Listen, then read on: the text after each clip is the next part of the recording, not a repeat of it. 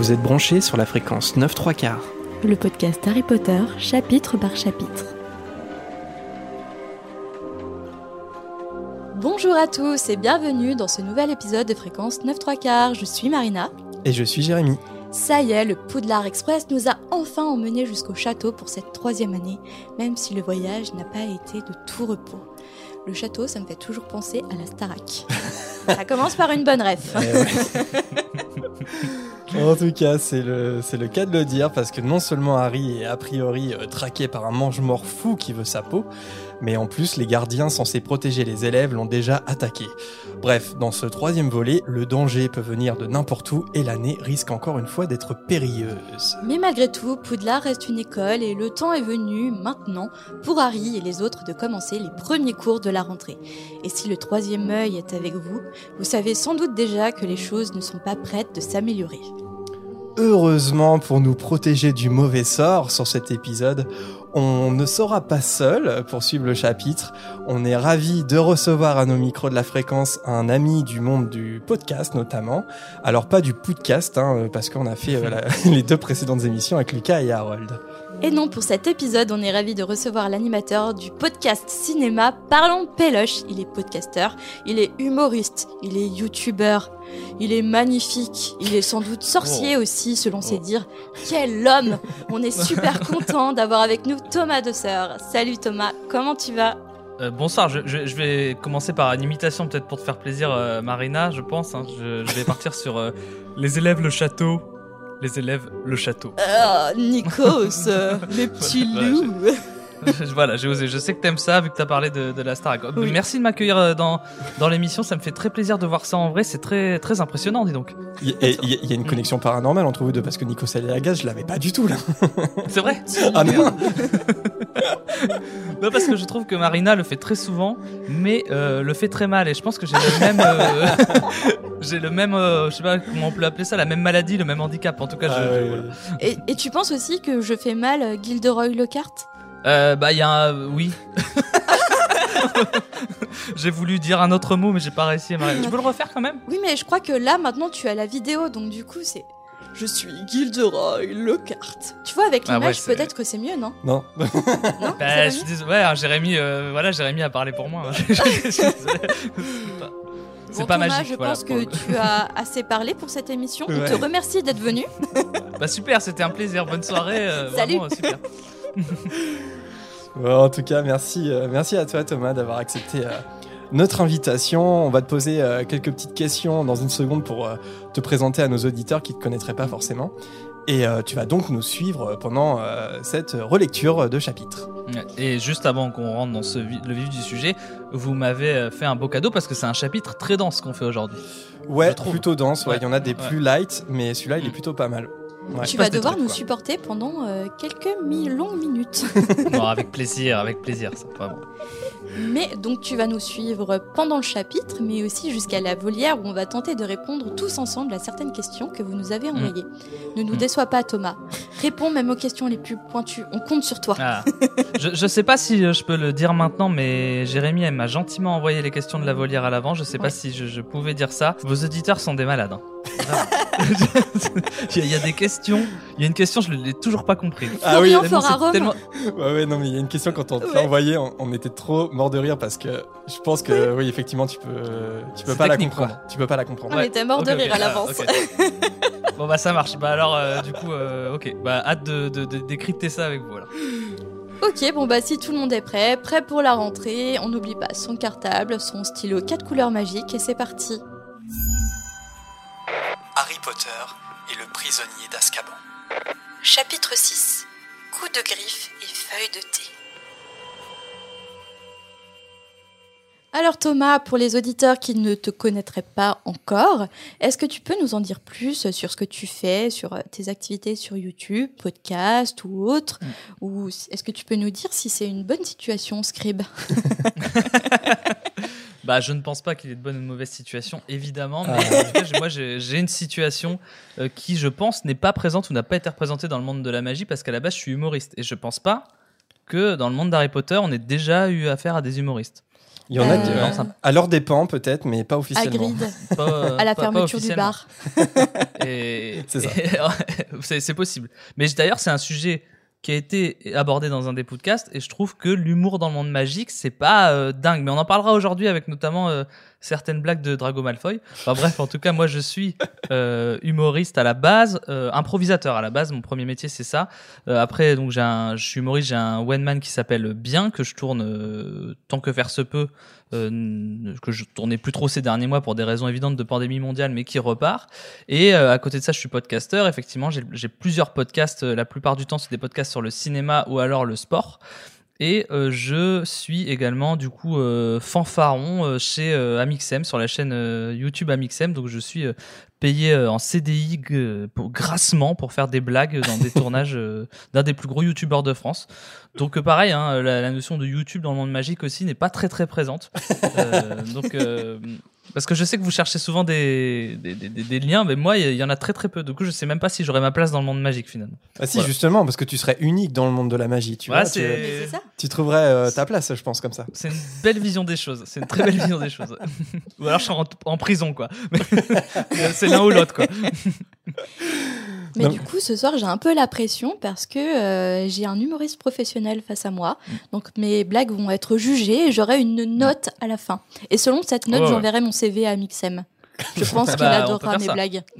On peut complètement faire ça. Euh, mais effectivement, je, je serai cinglant, Marina. Je donnerai mon avis sur chacune de tes blagues. Je sais pas si je, euh, je supporterai ton avis. On va voir. non, non, non, non, mais je, je l'ai dit hors antenne avant. L'humour, c'est avant tout du déchet. Et ça, tu l'as très bien compris, Marina. Ah ouais. mais- je suis un déchet ambulant.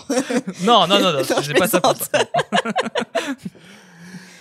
Non, mais en, en tout cas, c'est super cool de t'avoir, euh, Thomas, parce que justement, le but d'avoir des invités euh, à la fréquence, c'est pas forcément d'inviter aussi que des ultra fans d'Harry Potter. C'est, Ouais. c'est l'idée, c'est d'ouvrir l'émission. Et, euh, et là, pour le coup, on a aussi la volonté, euh, voilà, d'avoir des invités qui sont bah, dans, dans un autre univers. Bon, euh, il y, a, il y a- y a forcément un lien quelque part. Toi, c'est bah, plutôt, ouais, effectivement, le podcast, euh, les médias, quoi, de façon générale, avec YouTube. L'humour, Ouais. je sais pas, parce que je ne considère pas forcément très drôle, mais, euh, mais en Oh. tout cas, ça, c'est- je suis sûr que tu peux apporter un, un point de vue assez frais, quoi. Voilà. Et en tout cas, c'est le but d'avoir des invités parce que c'est quelque chose de très nouveau pour notre podcast. Et, Bah, on va euh, essayer. Et puis, euh, je- Harry Potter est important dans ma vie. On en parlera, euh, on en parlera ensemble. Mais, mais c'est, quand même quelque chose que j'aime beaucoup et qui m'a accompagné. Et je suis comme vous de la génération des gens qui, quand le Harry Potter 1 est sorti au cinéma, on avait le même âge que le héros et du coup, on l'a suivi jusqu'au bout, quoi. Bah justement, c'est la question que je voulais te poser. Donc, toi, tu as découvert Harry Potter euh, au cinéma avec la sortie du premier film. Non, euh, j'ai découvert. euh, alors j'ai écouté l'épisode avec Lucas. Je crois que j'ai découvert un peu comme Lucas. Moi, je me souviens très bien que j'étais euh, chez moi avec mon meilleur ami qui s'appelait Gauthier et j'avais reçu le journal de Mickey et j'ai vu la photo d'Harry Potter avec euh, Edwige, Edwige, pardon, j'ai mal dit. Et euh, j'ai vu les films Harry Potter sortiront, euh, je sais plus quand. Il y avait la photo et du coup je savais pas ce que c'était et à cause de, de cet article, je me suis demandé ce que c'était Harry Potter et mon pote m'a dit ah ben moi j'ai lu les quatre premiers, c'était les quatre premiers qui étaient sortis. Et du coup, pour le Noël qui, a suivi, euh, ça devait pas être très loin après, j'ai demandé à mon parrain de m'offrir euh, le coffret. Alors, je sais plus si c'était le coffret des trois premiers ou des quatre premiers. Je pense que c'est les quatre premiers. Euh, et il m'a dit ah Harry Potter qu'est-ce que c'est? Je me souviens très bien qu'il m'a dit ça au téléphone et, mais heureusement il a bien acheté Harry Potter et, et, et puis après je les ai dévorés et donc quand j'ai vu le 1 j'avais déjà lu les quatre premiers Ah, super. Ouais, j'aurais Voilà. adoré. Mm. J'aurais adoré faire ça. Parce que moi, j'ai découvert du coup avec le premier film. Et j'ai lu les quatre, pro- j'ai eu le coffret avec les quatre premiers, mais juste après avoir, avoir- Ah, être tombé amoureux du film. Mm. Mais euh, je suis très jaloux de, des, des gens qui, qui, ont, qui ont découvert par les livres parce qu'il y a, peu- il y a, y a pas tout le, tout le visuel des, des, des C'est films ça, en fait. ouais. Tu, fais Bah ta ouais. pro- tu te Ouais. fais ta propre idée sur les personnages. ça. Et d'ailleurs, est-ce que tu as été déçu par la représentation d'un personnage au cinéma? Là, C'est une bonne question parce que en plus là ce que Jérémy vient de décrire, moi je me rends compte que des fois j'essaie de me souvenir de comment j'imaginais les héros et j'ai plus trop ce souvenir là, je m'en souviens Ouais. plus tellement et C'est terrifiant je trouve de plus Mhm. savoir. euh, euh, mais je, je sais que j'ai été déçu par euh, à la base beaucoup de choses euh, avec les, les films, Ah bon? Mais euh, ouais ouais, genre, je, enfin, je, je, vous- je vous- je vous expliquerai rapidement, hein, mais mais par contre tout ce qui est lié au visuel des choses, ça j'ai trouvé que ça, les films au cinéma ont toujours énormément marché euh, de ce point de vue-là. Quoi. Visuellement, c'était complètement euh, euh, nickel par rapport à ce que je pouvais lire. Euh, cohérent, euh, beau. Il y avait une Mhm. proposition. Enfin, tout marchait pour moi. Par contre, je, je pense que de notre vivant, on va connaître un remake au cinéma d'Harry Potter un jour ou l'autre. Et là, euh, de ce point de vue-là, visuel, ça va être une vraie gageure de réussir à faire aussi bien. Par contre, sur plein d'autres aspects, ils pourront faire beaucoup mieux, notamment les, les personnages, je trouve. Je pense que ça serait une série. Ou ça peut être une série, ouais. Parce que ça se prêterait, ça se prêterait vraiment à une série, je pense, euh, à l'avenir. Je sais pas quand. Une série sur Ouais. les livres? Ou euh, préquel ou sequel? Non, non, je pense vraiment sur une nouvelle adaptation, mais qui colle beaucoup plus au livre, avec beaucoup plus de temps. euh, et je pense que la- le format série, euh, je suis sûr qu'ils y réfléchissent déjà, quoi. C'est, je, je pense, je pense que ça Bah, sera sûrement, plus, euh, Surtout que c'est unique, on va pas se mentir. Harry Ouais. Potter, c'est- unique parce que euh, je connais pas d'autres sagas où euh, la, la- la pérennité est aussi grande et englobe autant de gens, quoi. C'est, enfin, vous le savez mieux que moi Mm. parce que vous êtes, euh, vous faites des médias liés à ça, mais, mais c'est, pour ça que effectivement, c'est clair que je pense que de notre vivant, alors ça va peut-être être dans 50 ans si on est encore de ce monde, mais il y aura des nouvelles adaptations, c'est sûr. Mais avant ça, il y aura peut-être des projets comme Marine a dit de séquelles, préquels, c'est très possible. Ouais. Bah, il y a déjà, du coup, les animaux fantastiques, euh, Hélas. et, hélas ou pas, mais ouais, ouais, ouais, non, mais c'est vrai, là, il y a eu deux films, il, il devrait y en avoir cinq en tout. Euh, Le troisième, c'est un peu, euh, c'est un peu le bazar, mais, euh, mais voilà, la- voilà, il y a eu cette nouvelle saga. Je pense que, je pense que après au cinéma, ouais, je, je, je pense qu'ils vont continuer. C'est pas terminé, c'est pas terminé. C'est vrai que c'est, il y, a- il y a une pérennité dans le temps, et puis même sur sur les livres euh, et les films qui sont qui sont qui existent, c'est c'est ça où je trouve ça remarquable dans, dans le fandom d'Harry Potter, c'est que les, les jeunes ou, ou même les moins jeunes qui découvrent, ils, ils tombent encore fans en fait Mhm. des livres et des Ouais, films. Et, euh, et justement, je pense que c'est c'est peut-être un, un, un des bons côtés des films. D'ailleurs, c'est que comme c'est une, une porte d'entrée qui est assez facile dans l'univers. Ouais. Et ben, je trouve qu'ils vieillissent pas trop. En tout cas, euh, ça, ça a pas l'air. Ils passent toujours à la télé tous les ans et les, et les enfants particulièrement, ils adorent quoi. Ils Bah, adorent. surtout pendant Ouais, le confinement, on s'est repassé et, et ma ta nièce en, en fait partie et elle a adoré Harry Pourquoi Potter. on parle de ma nièce à chaque épisode Bah non, parce que c'est un bon exemple. On va l'inviter. hein, Elle a, elle a 11 ans, elle a découvert les films pendant le, le confinement et elle a adoré, elle est devenue fan d'Harry Potter. Ouais. Et, et la sœur d'une amie aussi, pareil, euh, Mm. elle est euh, au collège et, et pareil, euh, elle, elle s'est pris de passion pour Harry Potter, euh, elle a tout lu euh, et je trouve que c'est génial aussi euh, de... Enfin, que finalement ça ne se perde pas et que toutes les générations tombent amoureux d'Harry Potter, c'est génial. Ouais, ouais. Il y a et des je suis d'accord avec Jérémy. euh, Vas-y, vas-y, Marina, pardon. Maintenant, vas-y, tu es l'invité. Honneur à toi. Oh, bah.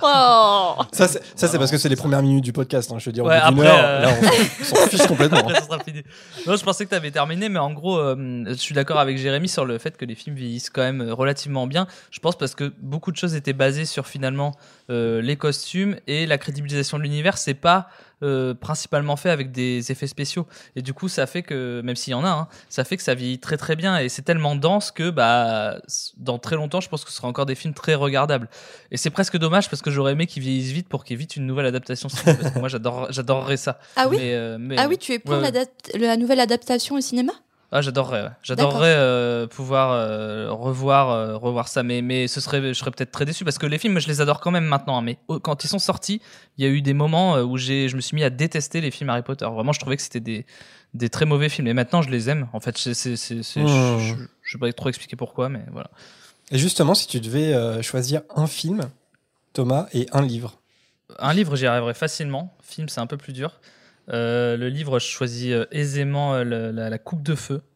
Ok. Euh, parce que j'ai, j'ai, j'ai, j'ai, j'ai- bah, à la, la mort de Cédric Diggory, j'ai chié à l'axe, quoi. J'ai pleuré en lisant le livre. et, C'est pas euh, banal la coupe de feu quand même. hein. C'est vrai, vous- c'est peu, ça arrive peu souvent qu'on choisisse Ouais. ça. Ouais. C'est vrai, non, c'est vrai, ouais, ouais. euh, mais, mais moi, je, je l'aime beaucoup aussi, donc je comprends tout à fait, Mm. ouais. C'est un pilier, quoi. C'est- C'est c'est- c'est- c'est là où tout se renverse. C'est ça, euh, c'est clair. Enfin, on va dire euh, début de, enfin le, le début du renversement, euh, fin de prisonnier d'Azkaban, mais effectivement Mm. le, le côté très très dramatique de la chose arrive vraiment euh, dans, dans, dans ce tome 4 et, et je trouve qu'il est bien rythmé par les épreuves et vraiment pour le coup.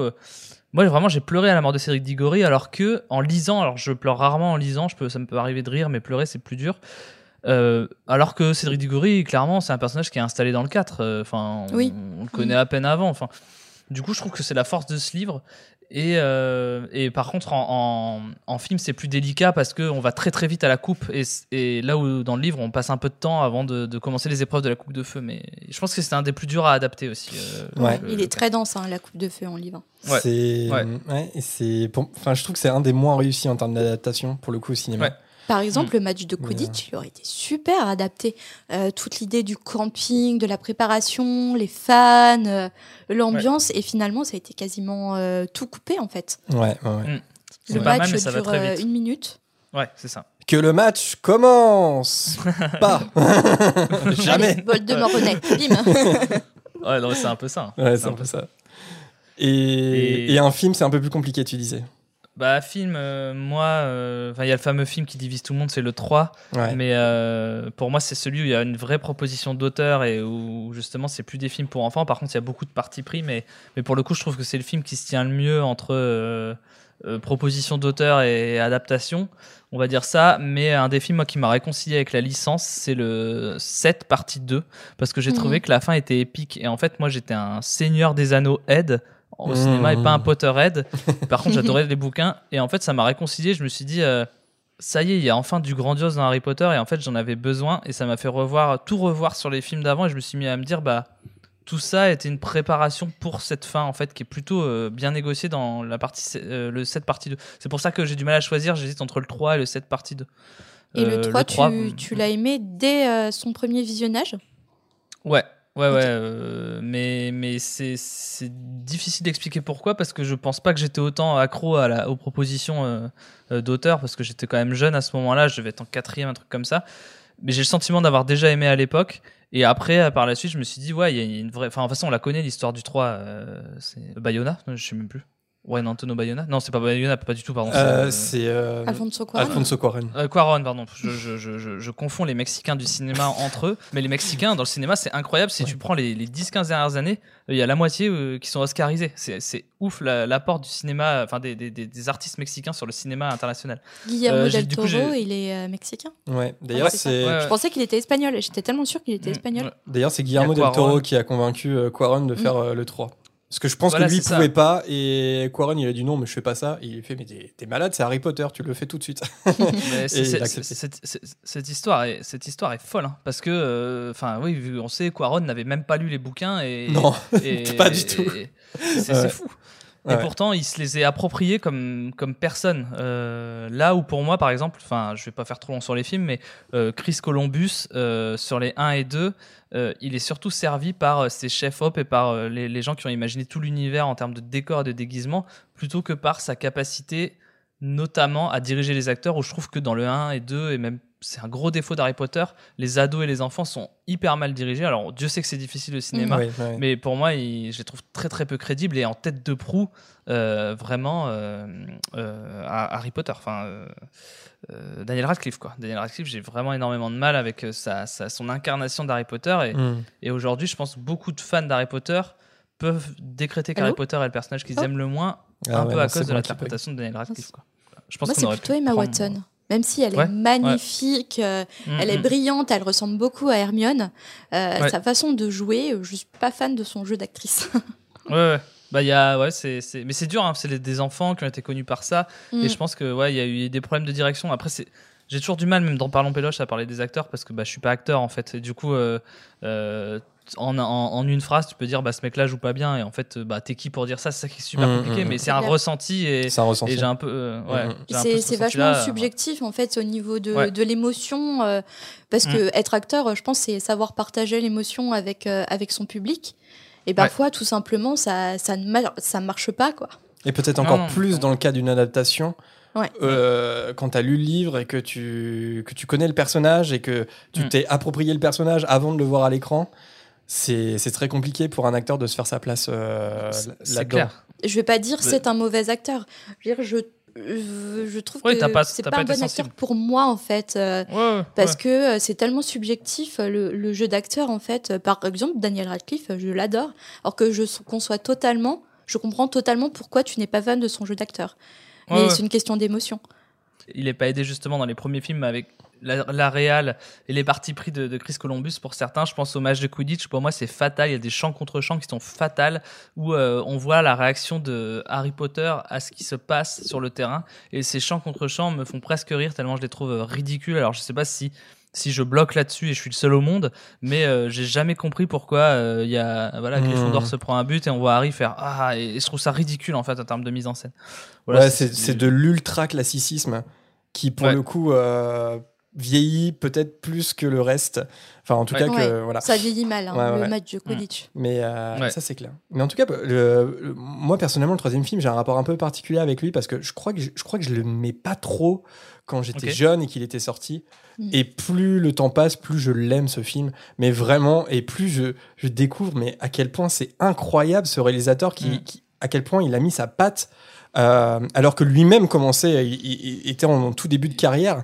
Et, Ouais. euh, et il suffit juste que, par exemple, euh, je sais pas, je sélectionne un extrait ou quoi, et, et- et je bug sur le film, euh, il y a 15 minutes qui passent, parce que je redécouvre, mais je fais, c'est incroyable en fait, la caméra Ouais. Gravity est déjà dans le prisonnier d'Azkaban, je veux dire, ça bouge Ouais, de partout. Mm. Mais c'est vrai que la saga Harry Potter aussi cette, en tout cas au cinéma, cette spécificité qu'il y a eu beaucoup de réalisateurs différents. Et c'est Mm. d'ailleurs quelque chose qu'on reproche un peu maintenant à l'univers d'Harry Potter au cinéma, c'est que David Yates, depuis l'Ordre du Phénix, eh ben, il est toujours là. il Ouais, est indé- ouais, ouais. indécrochable et que ça ferait peut-être un peu respirer la saga et notamment que les animaux fantastiques maintenant de, laisser la place à, à d'autres euh, auteurs, à d'autres artistes. Mais Mais ouais. c'est un sujet sensible hein, quand on Ouais. voit ce qui se passe sur la postologie Star Wars. Là, euh, euh, Oui, c'est un oui. sujet très compliqué quoi. Et là, euh, notamment euh, Yates, Yates, avec toutes les portes qu'il a ouvertes dans les Animaux Fantastiques 2. Euh, alors je sais pas quelle solution il peut y avoir, mais mais si euh, si jamais admettons, il, enfin je pense qu'il va faire le 3, mais s'il devait pas faire le 3, Si, si, il est en train de le mais- faire. C'est, il est en Ah, il est en le train. Ouais. Ouais, pas c'est un coup, drama en le- plus. Et puis il y a pas, ouais, il y a, il y a David Yates sans doute la réalisation, mais il y a aussi, euh, il y a aussi le scénar, hein, parce que pour le Ouais. coup, euh, euh, ce qui est intéressant dans les Animaux Fantastiques, c'est que c'est J.K. Rowling qui est vraiment a pris Ouais. les rênes en, en termes de script, et peut-être que, que dans le 2, on s'est rendu compte que J.K. Rowling n'était pas forcément une super scénariste. C'est, euh, c'est une, Mm. une écrivaine absolument géniale, tout le monde le sait. Ouais. C'est plus approuvé évidemment, mais une scénariste, c'est autre chose. De- et là, le Mm. crime de Grindelwald, clairement, c'est un bouquin qui marche pas au cinéma. Enfin, je, je trouve. Ouais, hein. Donc, euh, je suis d'accord. Je suis assez d'accord. mais, mais nous verrons. On a débordé complètement. Je sais pas pourquoi on parle de ça, mais c'est génial.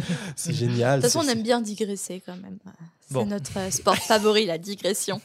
Et donc, en tout cas, on sait que. Non, Daniel Radcliffe, ça n'a rien à voir. Mais est-ce que tu as un personnage euh, en particulier que tu apprécies dans la saga? Euh, ouais, c'est un- c'est sûrement grâce au film, mais je suis, je suis assez fan de Luna Lovegood, j'aime beaucoup. Euh, J'adore les losers, moi, dans, dans- au cinéma, et les, les losers qui ont au final leur importance, c'est assez, assez chouette. Du coup, j'ai Lu- Luna, mais euh, peut-être que du coup, dans, la, dans le même esprit, je dirais Neville, euh, qui, euh, bah, je sais que cette théorie existe beaucoup. euh, pour moi, c'est lui le vrai héros de, de la saga Harry Potter. Euh, il est, euh, enfin, j'ai un peu, euh, je, je résume Neville en disant qu'il a la, la- la même histoire qu'Harry Potter, sauf qu'il nous emmerde pas avec son passé à la cantine. Tu vois, quand on prend, quand, on- quand, on- quand tu prends ton burger magique, et ben Harry va te raconter l'histoire de ses parents, il va te faire chialer, alors que Neville, bah, il va parler du burger et on va passer un bon moment avec lui. Pourtant, le passé est aussi lourd chez l'un que chez l'autre. Oui, c'est vrai. Il est moins et au final, il est complètement moins, voilà, il est moins là-dedans. Et à la fin, qui est-ce qui sauve tout? Bah, c'est Neville, c'est pas Harry en fait. Donc pour moi, le vrai courageux, le- la vraie révélation et le vrai personnage qui suit l'itinéraire du héros, c'est Neville. Alors que Harry, dès le début, il a un espèce de courage en lui qui est pas trop expliqué à part par la mort de ses parents. Alors que Neville, il apprend à avoir du courage. Et c'est pour ça que Neville, long du bas, euh, c'est mon top 1 quoi. Mmh, ouais, c'est un- c'est intéressant, mais il y a Mm. clairement une connexion entre les deux. Déjà, Mm. ne serait-ce que euh, dans l'histoire par la prophétie, enfin, je veux dire, aurait pu être un des deux. Et effectivement, Neville est un peu plus en retrait. C'est un personnage un peu Mm. plus secondaire, évidemment. Et euh, il y, a, ce- il y a ce passage hein, déchirant dans l'ordre du Phénix où en fait on apprend Ouais. que, ses, que ses parents sont toujours en vie, mais que c'est voilà, qui sont c'est des légumes quoi, basiquement quoi. Ouais, Ils- ouais. Mm. ils sont là sans, sans être là en fait et c'est peut-être encore pire et effectivement bah Harry euh, il a pas ce il y a pas cette discrétion chez Harry parce que c'est le héros de l'histoire donc euh, donc je peux comprendre effectivement que euh, on peut trouver Neville pudique là où Harry est un peu expansif mais je pense que c'est Mm. aussi l'histoire qui, qui, qui fait ça Oui, c'est ça.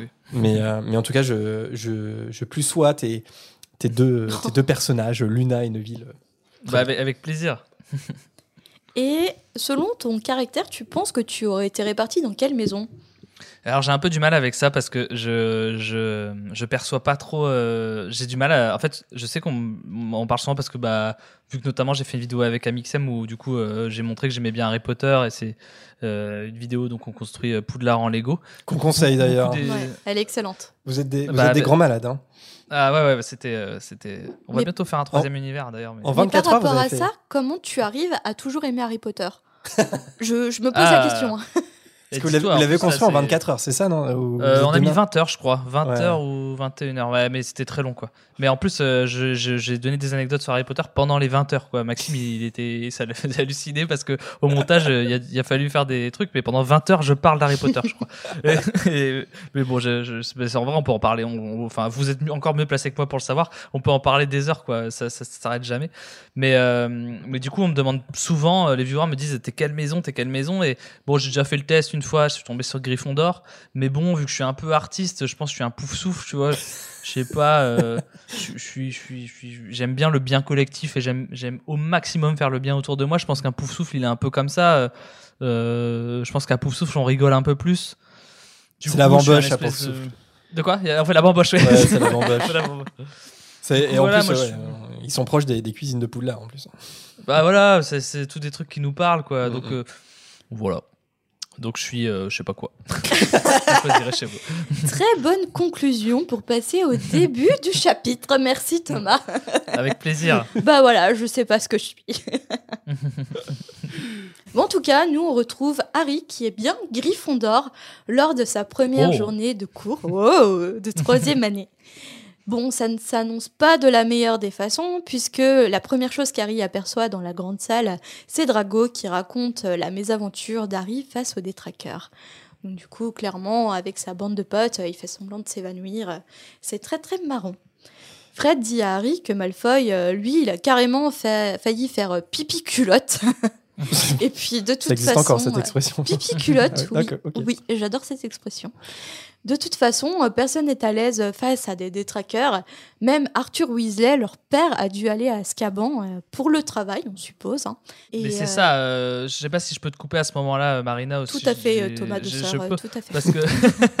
Avec plaisir, mais, mais parce que euh, je parlais de Malfoy. Là, par exemple, euh, tu sais, tu peux être un mec qui se moque parce que voilà, mais là, c'est sa vanne, c'est pas marrant, tu vois. Enfin, je veux dire, il y a un gars Non. qui est tombé dans les pommes Mm. et euh, il, il fait cette vanne-là et et il y a son espèce de. Je sais pas, enfin, quitte à se foutre de sa gueule. Pardon d'être vulgaire, mais fais le mieux, quoi. Fais le mieux que, que juste faire euh, ce truc-là, quoi. Tu, tu, tu- je sais pas, tu, tu, tu, tu, tu, tu- trouves un, un moyen euh, plus, plus marrant de, de, de se moquer de lui, mais voilà. Je trouve qu'il est un peu nul, Malfoy, en, en moquage de gens. Voilà, c'est dit. Ah d'accord, donc tu as des bonnes astuces pour euh, te moquer des gens, euh, Thomas. Vas-y, Bah, raconte-nous. on, a tout- on, a, on a t- on a tous un côté serpentard, et voilà, il peut être là. Non, non, mais quitte à, à faire de l'humiliation, quand même, le pire truc du monde, mais fais-le bien, euh, Drago. Voilà, c'est juste ça. que Merde. Bah, en plus, euh, lui, il a failli faire pipi culotte, hein, donc euh, limite, Oui, c'est oui, pire. Et je mais- répéterai pipi culotte durant toute euh, l'émission. C'est mon slogan. Tant que tu assumes. C'est mon leitmotiv. Et donc, du coup, oui, on suppose que Arthur Weasley, lui aussi, a été à Azkaban euh, pour euh, le travail. Et quand il est rentré chez lui, euh, il en tremblait encore. Bah, du coup, c'est pas pour rien que, que les gens deviennent fous euh, là-bas.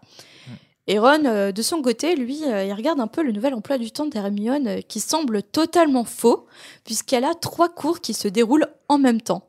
Mais selon Hermione, qui est un peu sur la défensive, il n'y a pas de souci. Elle a vu ça avec McGonagall et, et tout va pour le mieux. En tout cas, la venue d'Hagrid les interrompt et ce dernier, il est tellement heureux qu'il n'en revient toujours pas qu'il soit professeur. Ils vont pouvoir assister à son premier cours après le déjeuner. Et quel cours Juste, je peux m'arrêter un peu sur le, euh, sur le retourneur de temps et, et l'emploi du temps de, de Hermione. Parce que c'est vrai qu'à la relecture, je me dis, est-ce que c'est quand même pas un peu abusé de la part de McGonagall d'avoir accepté le fait qu'elle a un retourneur de temps pour pouvoir faire des journées de 35 heures euh, On en parle de la charge mentale, c'est vrai. Maintenant que tu, à la euh, 13 ans, quoi. C'est-à-dire euh, d'avoir accepté ça, c'est quand même un peu fou. Bon, après, ça, c'est- Bah. c'est pour l'histoire, voilà, mais, mais je trouve ça fou parce que là, euh, clairement, on voit, euh, je crois, dans le chapitre, là, euh, à 9h, elle a trois cours. C'est-à-dire Mhm. que Ouais, ouais, ouais. c'est la rentrée en plus. c'est la rentrée, c'est le- les premiers cours, hop, a fait trois fois plus de boulot que les autres. Et je pense que déjà, euh, déjà bah, d'être élève à Poulard ou même d'être élève Moldu, quoi, c'est, enfin, ils font des journées de dingue. Mais en plus Bah ouais. d'accepter de faire trois fois plus que les autres, je sais pas. Mais, plus- mais heureusement qu'il n'y a pas EPS quand même, parce qu'elle aurait pu facilement se retrouver euh, chez Shoah avant le jogging, quoi. Enfin, ça aurait pu, euh, il aurait pu avoir ce genre d'accident, quoi. Mais en plus, pour euh, faire En maillot de bain. cours- En plus, pour faire courte sur les moldus, tu essayes de la raisonner. Tu dis, Hermione, t'es toi-même moldu, pourquoi t'as ajouté une Non, charge mais- de travail pour rien, franchement? C'est une cinglée, elle a 13 ans. euh, Ouais. euh, effectivement, McGonagall, son rôle, c'est de la raisonner un petit peu, quoi. Elle est, Oui. c'est de la, de la boulimie de travail et, et de toute façon c'est c'est- c'est- c'est le problème d'Hermione. Je pense qu'Hermione euh, en entreprise c'est la chiante qui euh, après 18 heures elle est encore là et, euh, et, et du coup elle comprend pas que toi tu t'en Oui. ailles et Hermione typiquement hein, je vais finir là-dessus euh, c'est le genre de personne je pense qui quand tu t'en vas à 17h pile elle te dit tiens t'as pris ton après-midi toi? C'est ça Ah Hermione. oui, ah, quelle horreur. Du, du Ouais. coup, tu culpabilises de finir à l'heure, en fait. C'est Voilà. dramatique. Et du coup, Thomas, la Hermione dans ta vraie vie, elle s'appelle comment en vrai? Ah, Balance. Parce que là, euh, c'était très précis. Bah, on a tous connu hein, des, des, Non, des- mais oui, des- oui. des Hermione, les, les- C'est les- clair. les premières de classe. Quoi. Après, Mm. bon, euh, euh, il y a aussi un, un complexe, je pense, d'Hermione. C'est euh, t'es moldu et t'as envie d'être la meilleure. C'est euh, c'est du coup pour rattraper, eh ben, tu, tu fournis beaucoup plus de, de, de travail. Quoi. Je pense que c'est un complexe, tout, tout ça. Mais euh, pour en revenir à...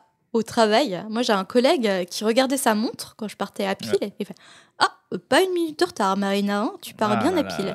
Et par Ah contre, ouais. quand je faisais des heures supplémentaires, c'est Ah, Marina, tu comptes dormir euh, ici? C'était Voilà, soit l'un ou soit l'autre. Euh, Mais en tout Ou cas, euh, j'arrivais, je, je partais jamais dans les bonnes heures en fait. Mais D'ailleurs, son le nom de famille, matin, c'était on- Granger. hein. Il s'appelait Granger. Ah ouais, bah tu vois. Mais on, Tu vois. on a eu la, la Hermione de Marina, du coup. On- Ouais. on tu comptes eu, faire elle- elle- nocturne Ou alors t'es tombé du lit quand t'arrives bien à l'heure le matin. Ah oui. Ou euh, quand tu t'en vas pile à l'heure le soir, qu'on te dit ah bah comme ça t'arriveras pas deux fois, euh, tu, tu seras pas en retard deux fois aujourd'hui. Voilà, c'est Ah. toutes les punchlines d'entreprise euh, Qu'on adore. que, que, que- et qui doivent faire partie du, du, du champ lexical de Hermione. Même si on l'aime bien Hermione, hein, pas de problème, mais Mais voilà. parfois, il y a ce petit côté piquant qu'on aime bien quand même. ouais ouais c'est vrai, c'est vrai. Mais pour l'heure, en tout cas, il est temps pour les amis de se rendre au cours de divination qui a lieu dans la tour nord. Malgré deux Ah. années à Poudlard, il est impossible de connaître le château dans ses moindres recoins. Tu le sais mieux que tout le monde puisque tu as construit, Thomas, le château de Poudlard en Lego. Et oui, et oui c'est vrai. Et euh, bon vous aussi je pense, mais j'ai vu la maquette surtout euh, euh, à Londres. Je ne l'ai pas encore vu, Thomas, tu touches un Ah, point sensible. Marina, désolé, désolé. Mais je vais me Je voudrais juste revenir sur le moment qu'on a vécu avant. Je trouve qu'on a beaucoup digressé sur Hermione et je sais qu'à un moment donné, Jérémy, je crois, a lâché l'affaire. Voilà. Ah non, non, non. Et là, Non, je vais mais- laisser tous les deux continuer. Je coupe au montage. De toute façon, je m'en fous. Non. non, mais je sais pas si ça va être gardé au montage, ce truc-là, mais on est allé très. Ah non, non, On si, non, non, ça sera dans le montage. Non, non. Non, mais on est J'avais rien a d'autre à ajouter.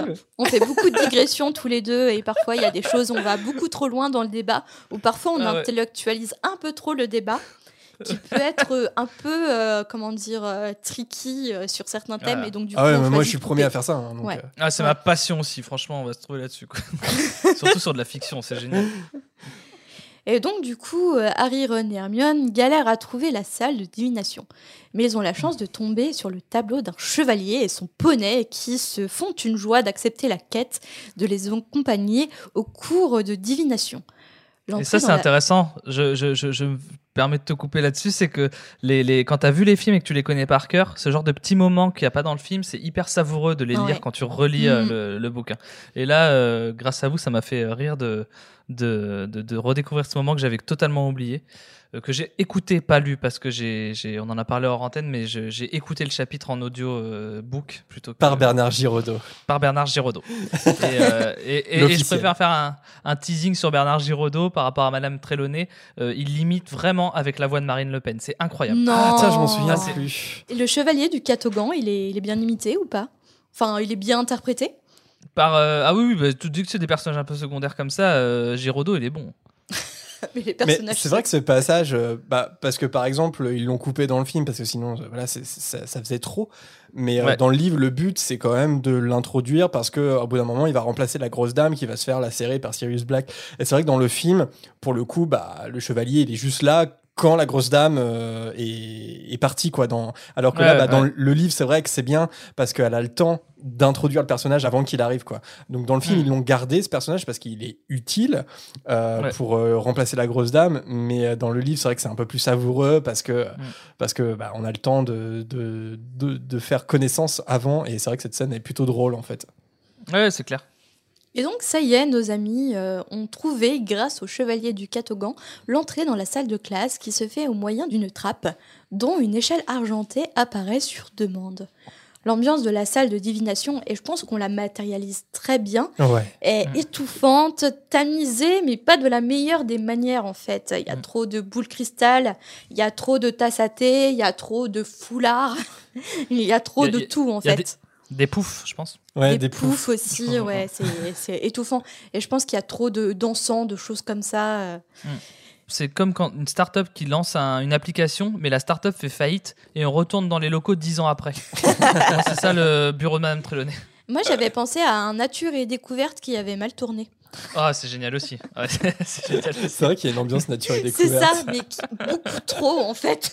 Bah, avec le, le thé gratuit, mais qui a un peu tourné, quoi. Ah, ah, euh, là, tu attaques Jérémy, puisque à chaque fois qu'on passe devant Nature et Découverte, je raconte notre vie. Jérémy adore prendre le petit thé gratuit et des biscuits à disposition. Bah oui, parce que c'est gratuit, donc mon exigence baisse co- considérablement. Et C'est c'est, je trouve ça euh, absolument merveilleux. La ouais. première fois que j'ai vu ça, Bah, t'en prends pas Euh, Non, merci. T'en comprends pas, c'est gratuit, t'es malade Ah, D'autres anecdotes de, de, de, de couple dans, dans Fréquence 9 3 quarts Ouais. euh, prochainement. Ça fait toujours plaisir. Mais c'est pour ça que je suis tombée amoureuse de lui, en fait. Euh, c'est quand j'ai vu euh, déguster euh, le thé gratuit et les Nature et gâteaux découverte. au plaisir de Ça- nature et Ça a découverte. longtemps été ma, ma technique aussi. euh, This is the one. euh, amener mes conquêtes chez Nature et Découverte, ça, ça marche bien. C'est vrai.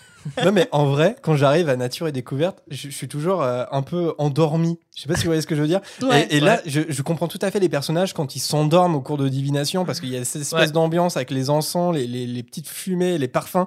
Et, et- et moi, j'ai juste envie de, de- de prendre mon matelas et de m'endormir à Nature et Découverte. et je pense que ça serait la même. euh, Mais je pense qu'il y a une substance euh, dans, tous les, dans tous les parfums, les encens qui te donne envie d'acheter. Parce que tu as envie de repartir avec le fauteuil immonde Du de CBD, je massage. Alors que Madame Trelawney, je pense qu'il y a une odeur un peu euh, de rat crevé aussi qui est ça, dans son, dans son grenier pourri. Bon, en tout cas, elle a peut-être l'odeur de gras crevé, mais euh, Harry pense qu'il a devant lui, en tout cas en, en l'apercevant, un insecte luisant. C'est très sympathique pour cette femme. Cette femme d'ailleurs qui croule sous les chaînes et les perles. Et elle Mm. invite euh, du coup euh, les, un- les élèves euh, à s'asseoir. On a tous connu aussi une femme un peu comme ça, euh, basée euh, sur, euh, sur la nature, euh, les médicaments à base de plantes, avec les châles. Enfin, moi personnellement, j'en ai connu, je sais pas vous. Ouais, mais ouais, ouais. Elle me fait penser à quelqu'un. Ouais, ça nous fait On a forcément tous une penser. Trelawney, euh, Même si c'est pas un prof à quelqu'un qu'on. Ouais, ouais. forcément, on, on reconnaît, ouais. Mais par contre, moi, je suis Trelawney dans la manière, j'adore euh, les huiles essentielles, et, euh, les encens, et ce type de bêtises euh, qu'on achète chez Nature et Découverte. Donc t'aurais pris l'option. T'aurais pris l'option. J'aurais pris, non mais clairement, j'aurais pris l'option. Et en tout cas, la professeure commence son cours avec une présentation de sa manière qui nécessite, de sa matière, pardon, qui nécessite le don de double vue pour apprendre et non l'apprentissage dans les livres. Et donc du coup, bah, Hermione, c'est un peu la stupeur. Mm. Et, et Trelawney interrompt sa présentation pour demander à Neville Est-ce que votre grand-mère va bien? Ah, donc c'est ça ta voix à Trelawney. Ouais, j'imagine un peu comme ça. Et euh, selon Neville, euh, oui, sa grand-mère va bien, mais euh, Trelawney euh, la prévient qu'il ne- le prévient qu'il ne doit pas en être si sûr. Moi, je trouve que c'est un peu euh, flippant cette prédiction quand même pour les grand-mères. Bah, de toute façon, elle est, elle est flippante sur toutes ses Oui, prédictions. c'est vrai, quoi. c'est vrai. Elle aime bien les prédictions un peu obscures. Voilà, elle va pas te dire Oh, euh, toi, euh, demain, tu vas passer une super journée. Euh, tu vas gagner au loto, tu vas pouvoir euh, quitter ton emploi et, euh, et te mettre à 100% au podcast. euh, je vous propose que vous me donniez votre signe et je vais vous faire votre Madame Trelawney. Je vais vous donner votre horoscope du jour de Ah. l'enregistrement. Ah, on ouais, peut vas-y. commencer. euh, Vas-y, vas-y, Jérémy. J'écoute. Alors, moi, je, je- je suis euh, verso. Alors Verso, donc Madame Trelawney dirait on apprécie votre esprit d'équipe, votre envie de faire au mieux pour tous. C'est ce que tu es en train un petit peu de faire euh, dans, dans Fréquence 9 3 quarts aujourd'hui. C'est, mais c'est vrai, mais c'est vrai. Mm. Mais c'est, Euh. justement, c'est justement ça avec l'horoscope, c'est que peu importe ce qu'on te dit, c'est vrai. Ouais, ouais, non, mais c'est c'est- c'est- c'est ça qui est pas mal. Et elle dit également que vous allez avoir une malédiction et que vous êtes euh, lié à un mage noir. Ah non, j'ai j'ai lu que la moitié. euh, et Marina, ton signe? Gémeaux. Gémeaux, alors on est sûr. euh, pas d'inquiétude, vous saurez faire avec les retards par-ci, par-là. Euh, Ah, j'ai en retard ce en en avance. vrai. Ouais, j'étais en Ah. retard. Ouais, très très en retard. Tu commences à Euh. nous faire flipper, Thomas, là. Non, mais en vrai, puisqu'on parle d'horoscope et, euh, et on va se dire clairement, ce podcast va être un podcast de digression.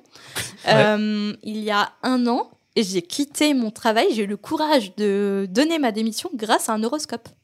Oh L'horoscope qui était dans l'ascenseur de ta boîte, non Oui, parce qu'en fait, euh, chaque matin, euh, je travaillais pour, euh, pour une assez grande euh, boîte lyonnaise. Et euh, chaque matin, il y avait quelqu'un qui installait euh, toutes les news, euh, les actualités euh, dans le- dans l'ascenseur, dont l'horoscope. Et euh, j'étais pas très bien dans cette boîte.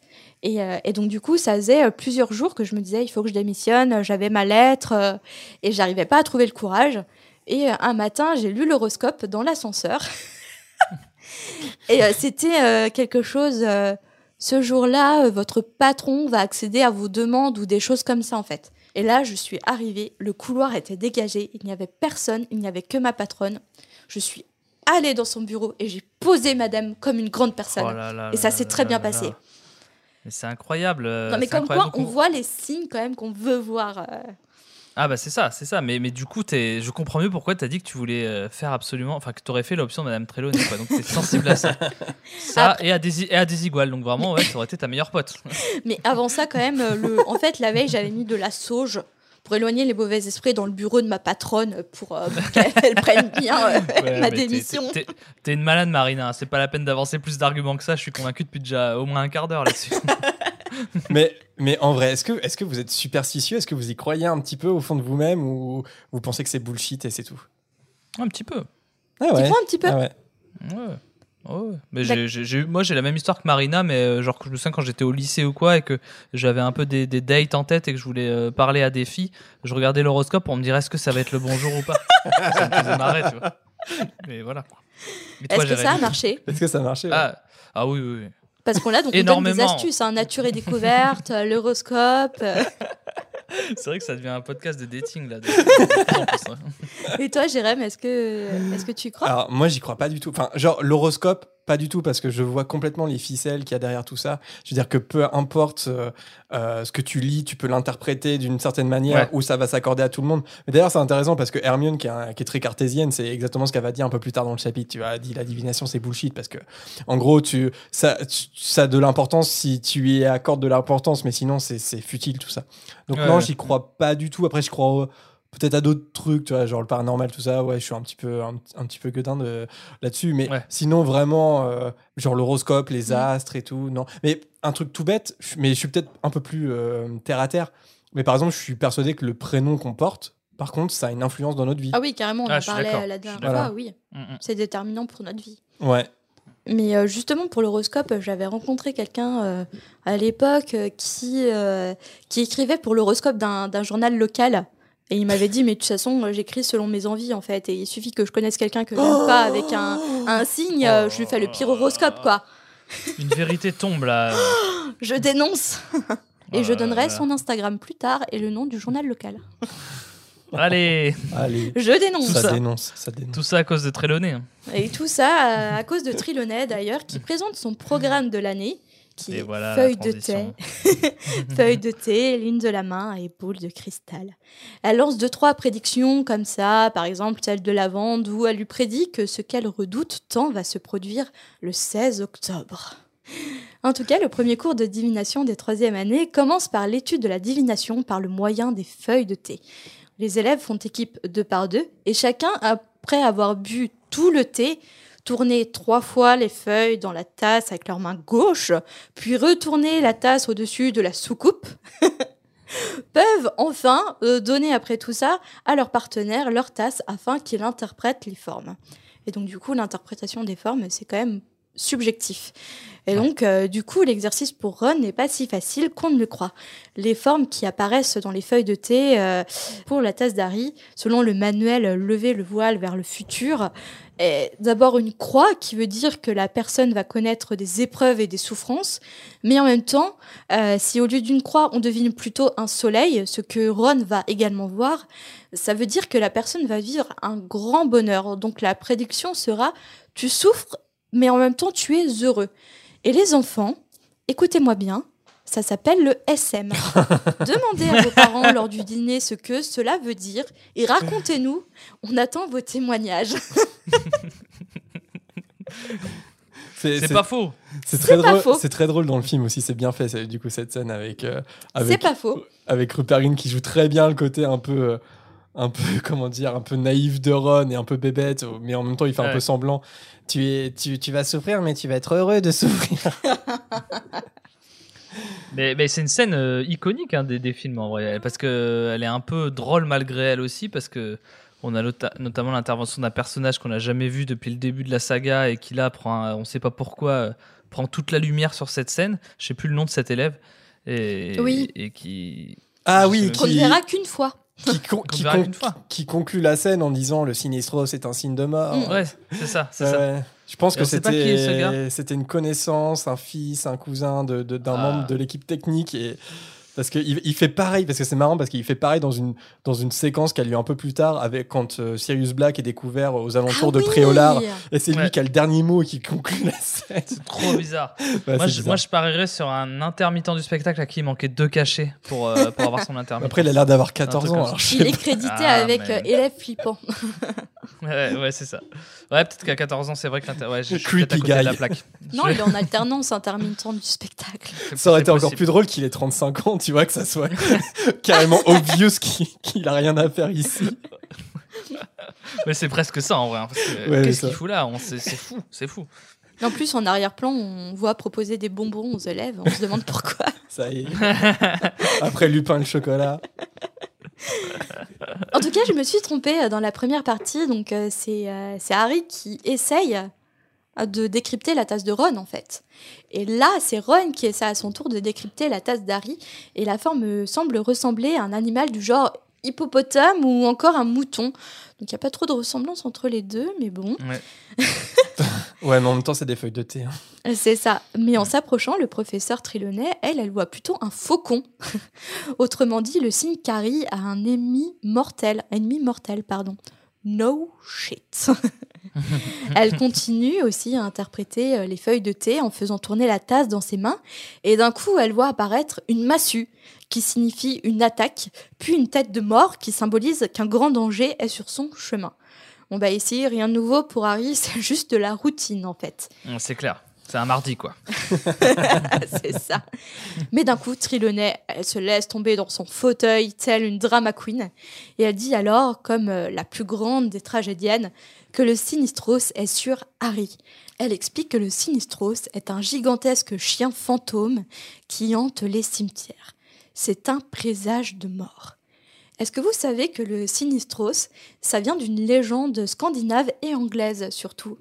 Eh ben, tu me l'apprends, Marine. Euh, ouais, pareil. Je, je me suis vrai. jamais interrogé sur euh, si, si, si c'était une, une pure invention de J.K. Rowling. En ou- fait, c'est un gros chien noir euh, qui euh, représenterait le chien de l'enfer, le gardien de l'enfer, et qui entrait euh, les cimetières, ou quand on le verrait, en fait, ça serait un présage de mort ou euh, de grand malheur.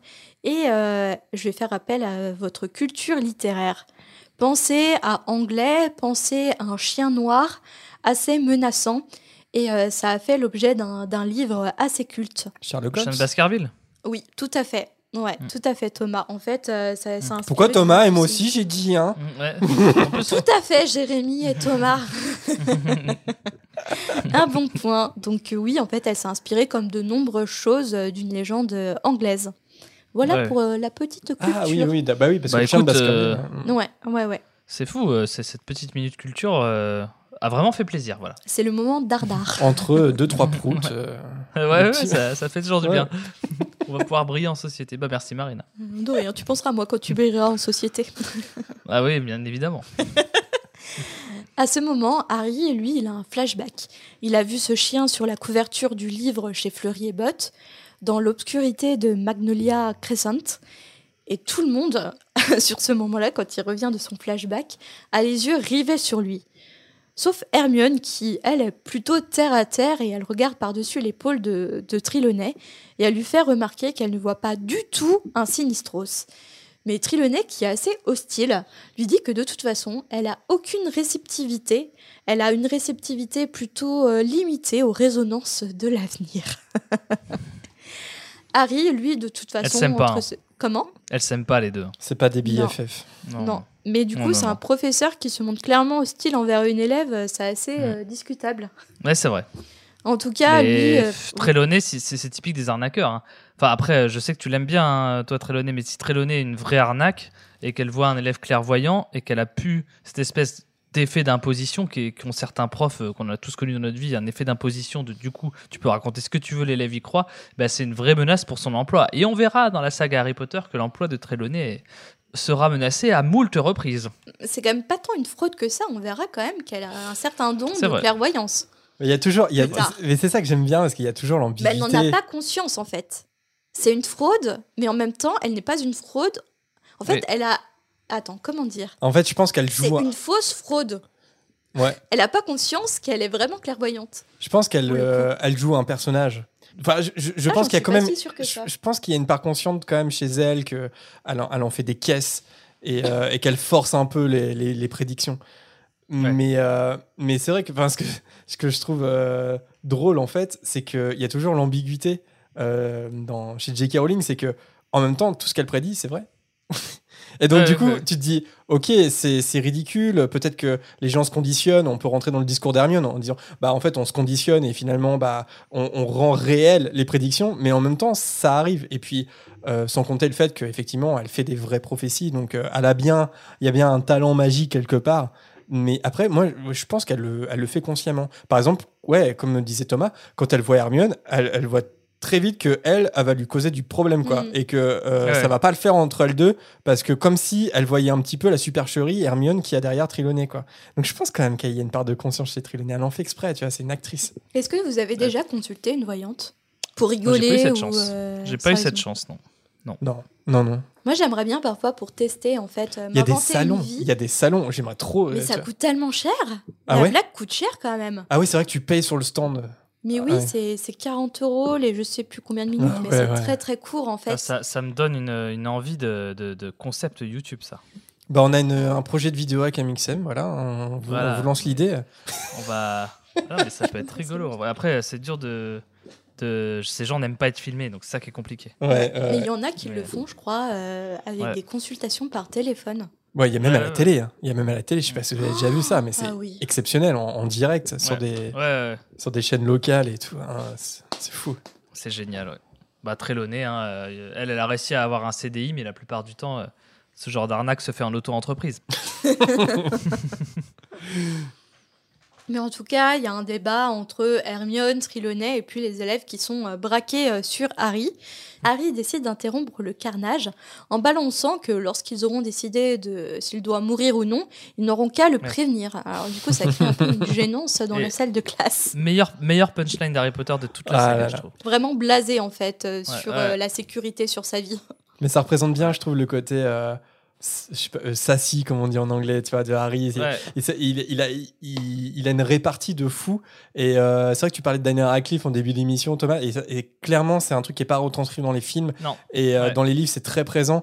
C'est euh, que Harry, il a des punchlines de malade. Et que quand il faut, il a le petit mot qui, qui met tout le monde d'accord. Et là, c'est un bel C'est exemple. dommage. hein. C'est dommage qu'il n'y ait pas ça dans le film. Bon, en tout cas, de toute façon, Trelawney, elle décide euh, de clore le cours. Après cette merveilleuse entrée en matière, Harry, Ron et Hermione rejoignent en retard le cours de métamorphose dispensé par le professeur McGonagall. Elle remarque euh, que le cours sur les animagi ne semble pas passionner les élèves, qui sont plutôt encore intéressés par euh, Harry. Et même lorsqu'elle Elle fait, passe elle fait un petit bide. Elle fait un petit bide. Ouais. un petit bidou. Et, et c'est là qui est rigolo, c'est qu'on se rend compte que McGonagall a un peu un petit ego, quoi. Tu Oui. sais, on se dit, elle apprend la métamorphose, mais en fait, non, McGonagall, c'est une artiste qui s'ignore, elle fait du spectacle. non, mais c'est vrai, hein, je trouve. Ça- Bah carrément, parce que même lorsqu'elle passe de chat à sa forme humaine, les élèves ne réagissent pas. Et donc, du coup, là, elle essaie de mettre les pieds dans le plat, de lancer le pavé dans la mare, comme on dit. et elle, Il y a un euh, accent du Sud qui est sorti sans aucune raison, mais c'est- Ouais, c'est souvent sans aucune raison. Et hein, j'adore faire l'accent du Sud. J'ai de la famille dans le Sud, donc ça va. tu peux imiter Nikos Eliagas avec l'accent du Sud, s'il te plaît? Mais petit loup, comment ça le va? fait. Ah non, j'y arrive. Je n'y Ouais, arrive pas. C'est qu'elle le fait, quoi, c'est ouf. Au travail, j'ai tenté d'imiter euh, qui? On m'a donné le challenge d'imiter Aznavour et Enrico Macias et je l'ai relevé. Et c'était un bide. Mais les gens ont rigolé de moi, pas de, de mon ça. imitation. Laissez ça au montage, Jérémy, si tu peux. Ah oui, non, non, mais ça restera. Non, mais en fait, mon gros problème, c'est quand on me donne un challenge, je le fais sans réfléchir et quitte euh, à être un peu humilié, en fait. C'est ça le problème. Génial. C'est Même au travail, je suis un peu un Fais attention, c'est pas tombé dans l'oreille d'un sourd, ça. Oui, mais après, il y a la magie du montage. Et donc, du coup, malgré sa métamorphose, euh, personne réagit. Et donc, du coup, elle demande qu'est-ce qui cloche? Et Hermione lui répond qu'ils ont assisté à leur premier cours de divination. Et McGonagall a un, a un peu un déclic. Et elle se demande, enfin, elle demande aux élèves qui doit mourir cette année? Harry lui répond que c'est lui qui est supposé mourir.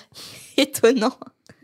Mais McGonagall, en tout cas, elle le rassure en lui disant que depuis que Trelawney est en poste, elle prédit un mort par an et jusqu'à présent, toutes ses prédictions se sont révélées fausses. Ouf. Même si elle n'aime pas dire du mal de ses collègues, elle avoue qu'elle s'agace devant ce genre de pratique. Les vrais voyants sont extrêmement rares, mais euh, elle laisse en suspens un peu sa phrase sur euh, Trelawney et la comparaison craque, avec des elle vrais craque. voyants. Ouais, elle craque. Mais elle C'est se un- reprend quand même de justesse. Ouais, ouais, mais bon, tout est dit, quoi. Tout est dit.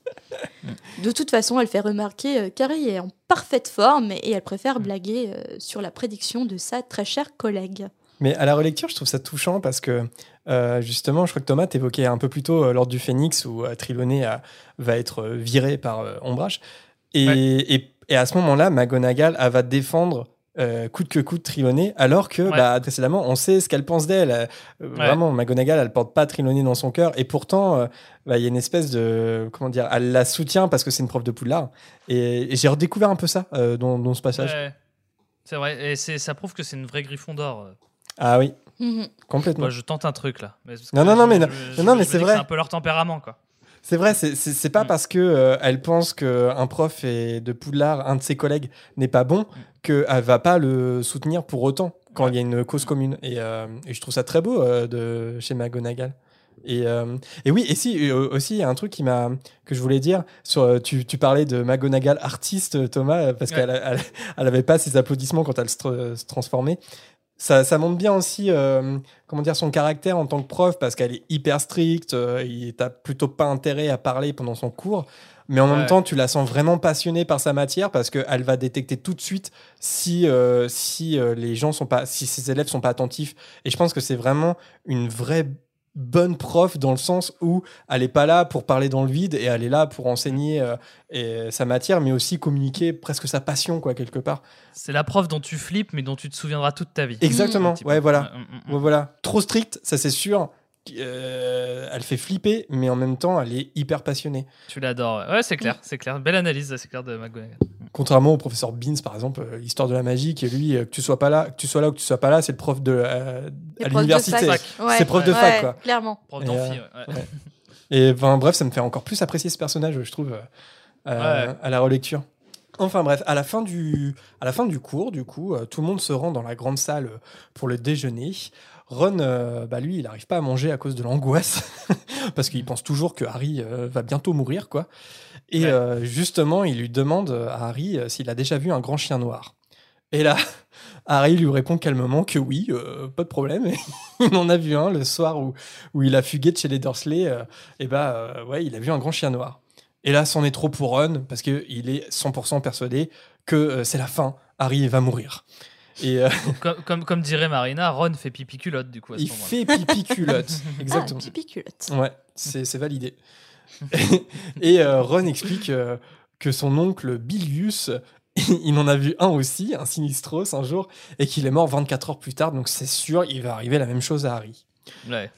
Et, euh, et justement, euh, genre, Ron cite Bilius. Et j'avais une petite question pour vous. Euh, on sait que Ron est lié à son oncle Bilius d'une autre façon. Est-ce que vous pouvez deviner laquelle? Oh là là, c'est une excellente question. C'est son ça. oncle, Euh, mais en même temps son père? Pardon. euh, C'est très insultant pour les euh, Weasley, mais non, c'est pas ça. il Clairement, est, tu euh, vois, ça va être quelque chose qui va être coupé au montage. Moi, je sais pas, je sais pas, je sais pas. Il était gardien de Quidditch, je propose. hein. Non, non, c'est pas ça. C'est beaucoup plus euh, terre à terre que ça. Euh, donc c'est son oncle. euh, Je vais donner un indice. Ils ont euh, un rat tous les deux?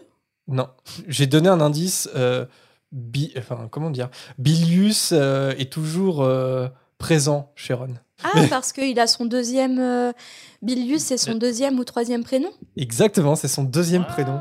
Il- s'appelle moi, j'étais Ro- parti sur. Il s'est tatoué son visage sur la cuisse, mais ça aurait pu être ça. Mais ouais, mais ça, Enfin, peut-être que c'est le cas, hein, mais on sait pas. on sait pas. Mais euh, ouais, en fait, euh, Ron, il s'appelle euh, Ronald Bilius Weasley.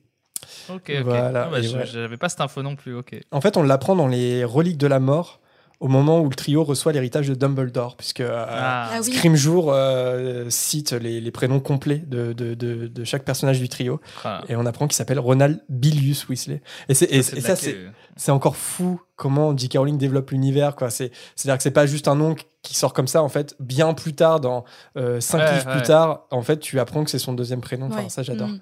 Et puis ça pour le, le Trivial Pursuit Harry Potter, c'est la bonne question. quoi. Quel est le deuxième prénom de Ronald euh, de- c'est, c'est- voilà, faut, le- faut le savoir quoi. Try me. Hermione, euh, quant à elle, euh, elle persiste à dire que l'histoire de son oncle euh, Aaron, bah, c'est triste, mais bon, c'est qu'une simple coïncidence, comme toutes les visions de Triloné d'ailleurs. Ouais. Elle explique que si les sorciers euh, meurent après avoir vu un Sinistros, par exemple, c'est justement parce qu'ils meurent de peur, en fait. Et elle est persuadée que Harry, il est assez mature pour le comprendre. Alors, je sais pas vous, mais moi, je suis assez d'accord avec Hermione, du coup, on a un petit peu parlé, mais c'est l'effet horoscope, quoi. Mm. C'est-à-dire que tu te conditionnes, tu lis quelque chose, et du coup, tu te conditionnes. Mais un peu ce qui t'est arrivé dans ton anecdote, tu vois. C'est parce que tu l'as lu dans Oui, l'ascenseur. Clairement.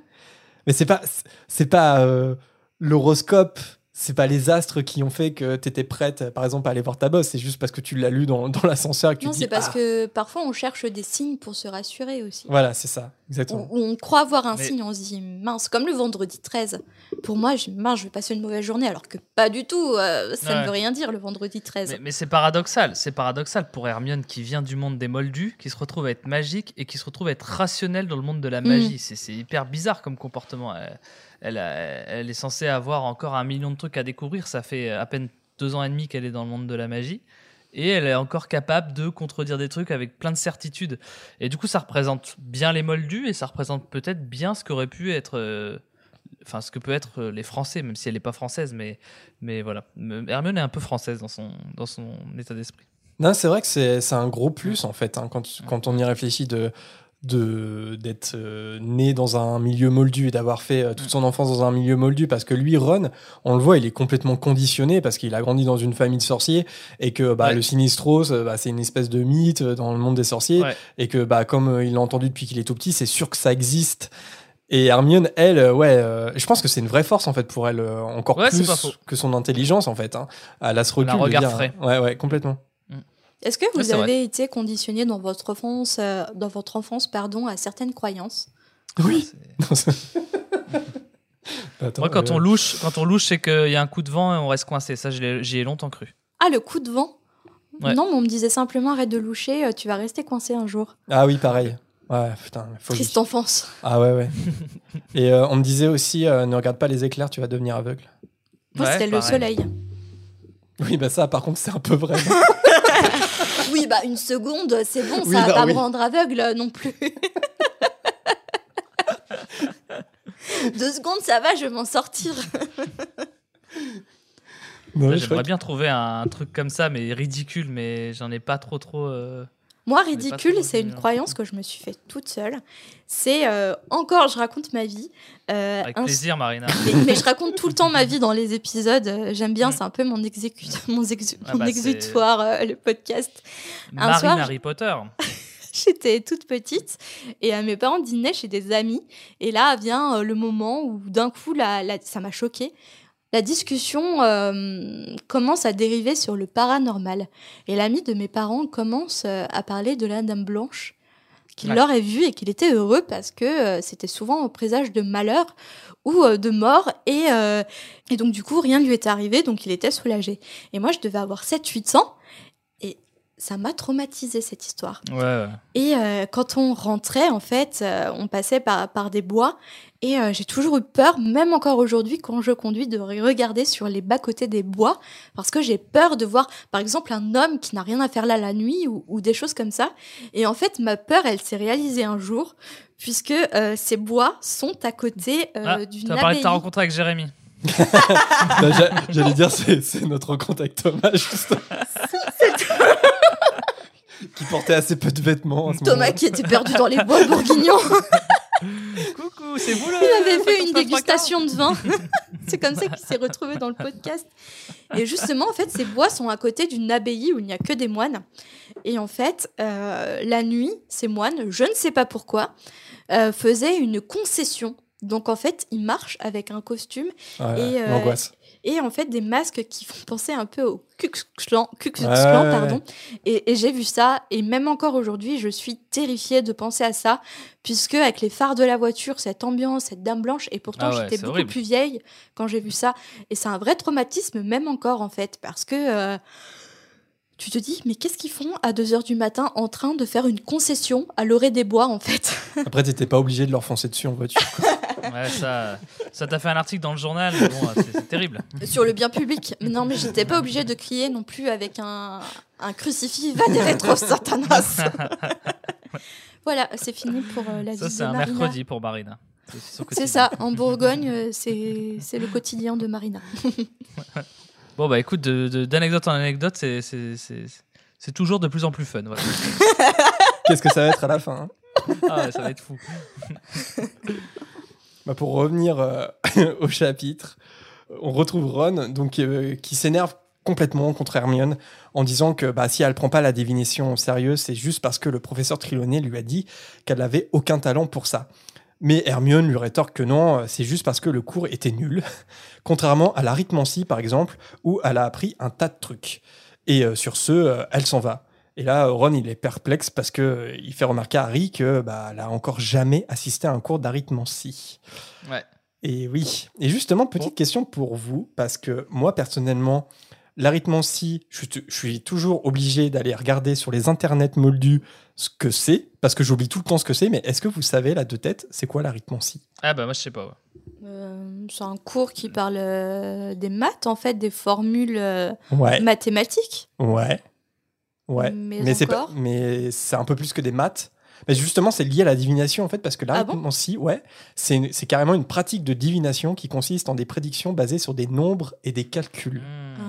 Ah. Donc en gros, c'est un peu le penchant euh, terre à terre euh, du cours de la divination. Ouais. D'accord. Ah, ok.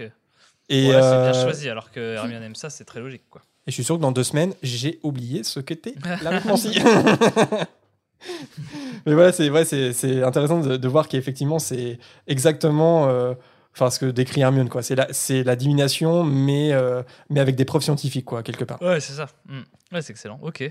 Bah, tu nous auras appris un truc aussi, Jérémy. Mais Et oui, que bah, tu vas, tu vas monter l'épisode et réentendre 3-4 fois ce que tu viens d'expliquer, ça y est, ça va peut-être te rester gravé dans, dans ta mémoire. Eh ben même pas, parce que je suis sûr que je suis sûr l'avoir déjà ex- expliqué au podcast et j'avais oublié Ouais, entre temps, donc tu vois, c'est ouais. terrible. donc voilà, il est temps pour les euh, troisième années de, de se rendre à leur premier cours de soins aux créatures magiques ensuite, Ah. qui a lieu au bord de la forêt interdite. Et au grand désespoir de Harry, euh, c'est un cours en commun avec les Serpentards. Hagrid accueille avec bonne humeur les élèves et il leur demande bientôt d'ouvrir leurs livres. Et là, d'une voix traînante, euh, Drago demande comment ils sont censés ouvrir leur monstrueux livre des monstres. Et la plupart des élèves, en fait, on voit qu'ils ont euh, ficelé euh, leurs livres avec des ceintures pour éviter d'être mordus. Et donc Hagrid répond en fait tranquillement qu'il suffit simplement de les caresser en faisant une démonstration avec l'exemplaire d'Hermione. Mais bien sûr. Ça fait encore euh, partie des trucs euh, très très réussis dans le film visuellement, hein, parce qu'on ne Ouais. pouvait pas l'imaginer autrement que, que comme c'est dans le film, quoi. D'ailleurs, du coup, tu as été au studio, Thomas, tu- comme tu disais en- Ouais. au début. Ouais. Donc, tu l'as vu, le, le monstrueux livre des monstres, l'an- l'animatronique qu'ils ont, qu'ils euh, ont. oui, il me semble. Oui, oui, oui. Tu sais, je crois qu'ils sont dans des. euh, comment Des- dire Ces petits aquariums, enfin des. des- Ouais, voilà, en verre, ouais. ouais. Et, euh, et tu vois en fait qu'ils l'ont créé pour de vrai, que c'est pas des CGI. Et, et ça, j'adore quoi. Vraiment, au studio, Mhm. c'est un des trucs que j'ai préféré, c'est de voir vraiment tous les props, tout le, tout, tous les, toutes les animatroniques qui ont vraiment été créées. Ouais. Par exemple, Aragog les- dans le 2. Ouais, pourquoi c'est un vraiment un animatronique? Non, c'est une blague? Euh, non, non, Aragog, euh, non, non, Aragog euh, a vraiment été créé en vrai. C'est- pas du tout euh, des effets spéciaux dans, dans le 2. D'ailleurs, je me souviens des bonus du, du DVD de, de la Chambre des Secrets avec le, directeur des effets spéciaux qui raconte qu'ils sont en réunion et du coup qui lisent le script et ils sont en train de faire un peu le dépouillage pour voir ce qu'ils doivent faire. Et là, ils, en viennent au passage avec Aragog. Et donc, l'évidence, c'est de le faire en effets spéciaux. Et lui, il raconte qu'il a levé la main. Il fait Non, non, je pense qu'on peut le faire en vrai.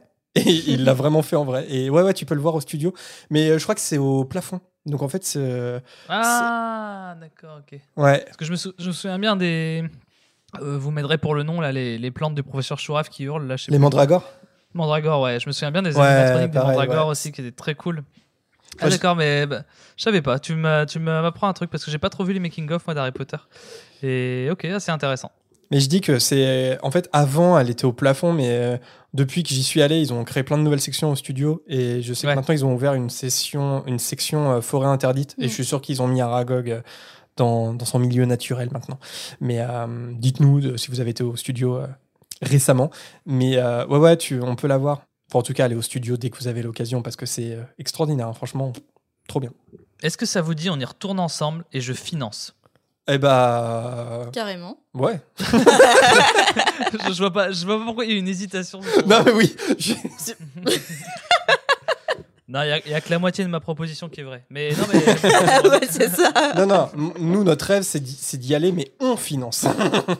Ah, non, tu ouais. finances et on y va, Jérém et moi. non, je Ah oui, Ah, oui, oh là là, c'est très violent comme proposition, Marina, mais je l'accepte. mais, Non, mais là, c'est vrai que je nous, je nous imagine, là, euh, tous ensemble au studio, ça va. Avec un Ouais, générique genre euh, famille, Na, bonheur, na, ami, bonheur, na, tu vois. Non.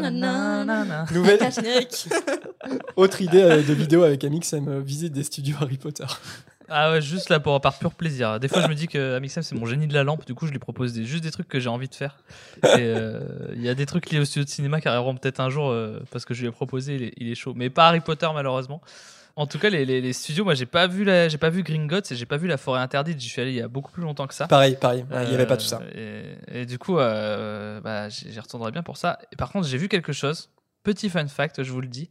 Euh, donc euh, au restaurant là où tu peux acheter ton sandwich, et ben il y avait, euh, je suis tombé sur Jean-Jacques Goldman et sa fille. Voilà, Non, c'est quand même fou, non non. C'est quand même improbable, non Et il était là, il achetait son sandwich, il venait de faire la visite des, des locaux Harry Potter. Alors en plus, sachant qu'en plus il, il vit à Londres lui, donc il pouvait la Ah faire bon n'importe où. Ah, ouais. cette je anecdote va euh, tellement faire plaisir à un ami. Ah ouais. Bah voilà, c'est. Ouais, on a des gros fans de- aime Harry Potter visiblement.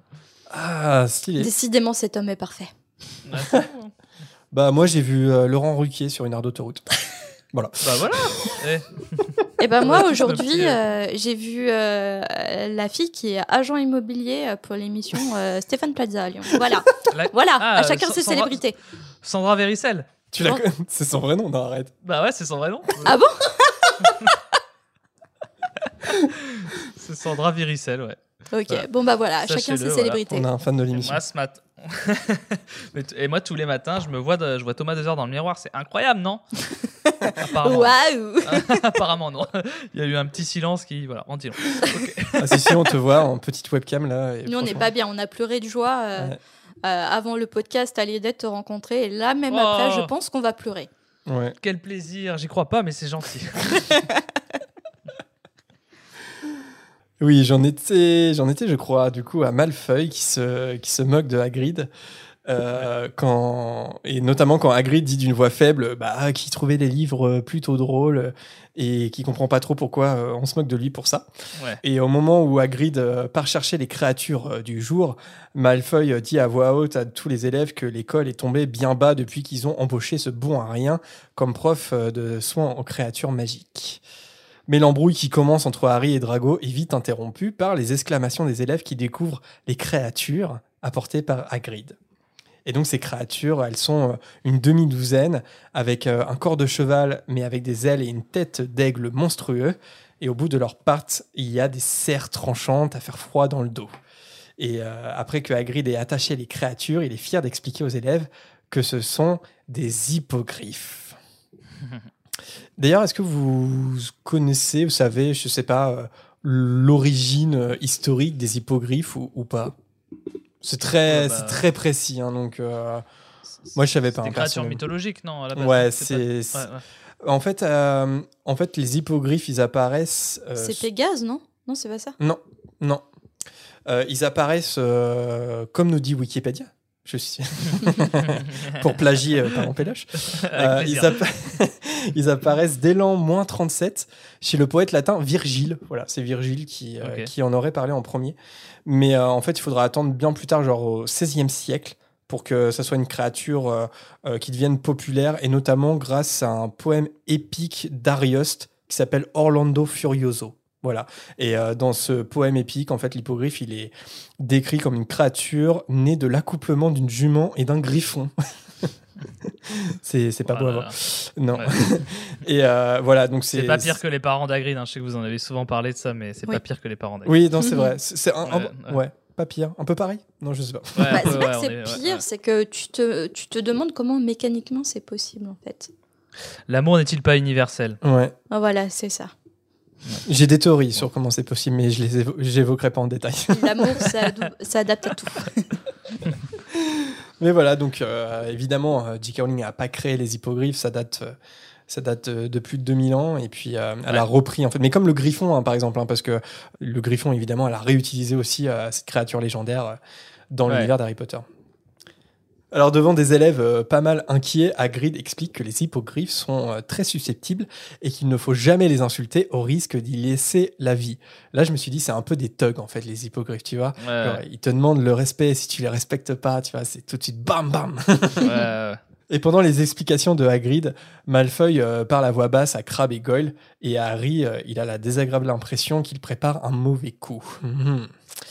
Hagrid leur informe aussi que c'est euh, une créature euh, polie, et il faut commencer par la saluer, puis attendre qu'elle nous salue à son tour avant de pouvoir éventuellement la toucher. Thomas, si un jour on se rencontre euh, vraiment. Qu'on pourra se toucher? En vrai, il faudra que tu me salues tout d'abord et que je te salue par la suite.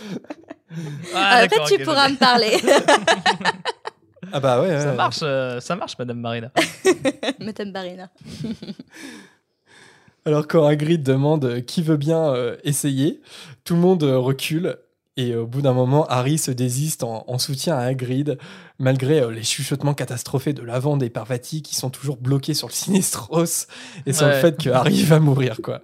Donc là, elles sont en train de voir la mort Et de Harry c'est peut-être le moment, ouais, c'est ça, ouais, c'est Ouais. euh, le grand moment. Harry euh, entre alors dans l'enclos et Hagrid lui apporte un hippogriffe qui s'appelle Buck, évidemment. Alors les deux se regardent, Harry et Buck, et à partir de ce moment, Harry, il doit absolument éviter de cligner des yeux pour éviter euh, tout soupçon, puis il s'incline. Et heureusement, Buck finit par s'incliner à son tour, et Hagrid, enchanté, peut-être un peu rassuré aussi, je sais pas, il lui dit qu'il peut maintenant lui caresser le bec. Oui, c'est vrai que ça, ça me rappelle notre rencontre, Marina.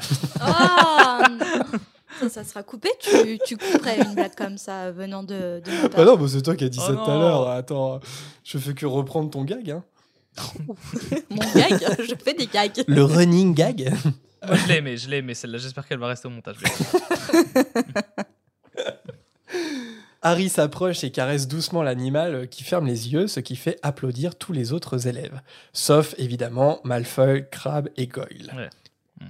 Et pour ajouter encore un peu au spectacle, Hagrid lui demande de monter sur le dos de Buck avant de claquer la créature pour qu'elle décolle. Harry il a à peine le temps de s'agripper au cou de la créature qu'il s'envole déjà dans les airs. Alors le vol est, est pas super agréable, ça remue dans tous les sens, mais après un cercle au-dessus de l'enclos et un piqué vers le sol, Harry et Buck atterrissent tous les deux sains et saufs. C'est une très belle scène dans, dans le Ouais. film, je trouve, avec Mhm. une- un très beau thème musical de, assez épique de, de John Williams. Enfin, il- Ouais. vraiment, le, le film, pour le coup, a pris le temps de, de- un peu de magnifier cette, euh, cette scène. Ouais, Il y avait un côté euh, Spider-Man, je pense à l'époque, c'était les Spider-Man de Sam Raimi et tout, avec le cri et tout. Il y avait je Ouais. trouve, un rappel à Ah ça oui. euh, qui était assez chouette. Toby Maguire. Voilà. Dans mon cœur, à tout jamais. Bah Ouais, oui. Voilà. Et détail euh, peut-être un peu insignifiant comme ça, mais qui me marque après coup dans la scène, et c'est peut-être un peu là où, où Alfonso Cuarón euh, sa mise en scène est, est vraiment marquante. J'aime beaucoup le plan où en fait il voit son reflet dans l'eau. Enfin, Ouais. il, il- il- Ouais. parce, que- ouais, parce que Buck, euh, il effleure l'eau du, du, du lac, du lac noir. Lucas, big up. Et, euh, et je, je sais pas, ça, ça m'évoque plein de choses, euh, cette petite scène. Enfin bref, j'aime Ouais, beaucoup euh, la séquence dans le, dans le film. dans le, dans le livre, pour le coup, c'est minimaliste. T'as hein. raison hein, de, de dire euh, ça, c'est pour le coup, c'est un vrai travail de, de, de réal et en tout cas d'adaptation. C'est de se dire euh, qu'il a senti que cette scène pouvait être une respiration dans le film, alors que dans le Ouais. livre, elle est évacuée en très peu de temps. Mais c'est clair, t'as Ouais, ouais. raison. Ouais, ouais. Je sais.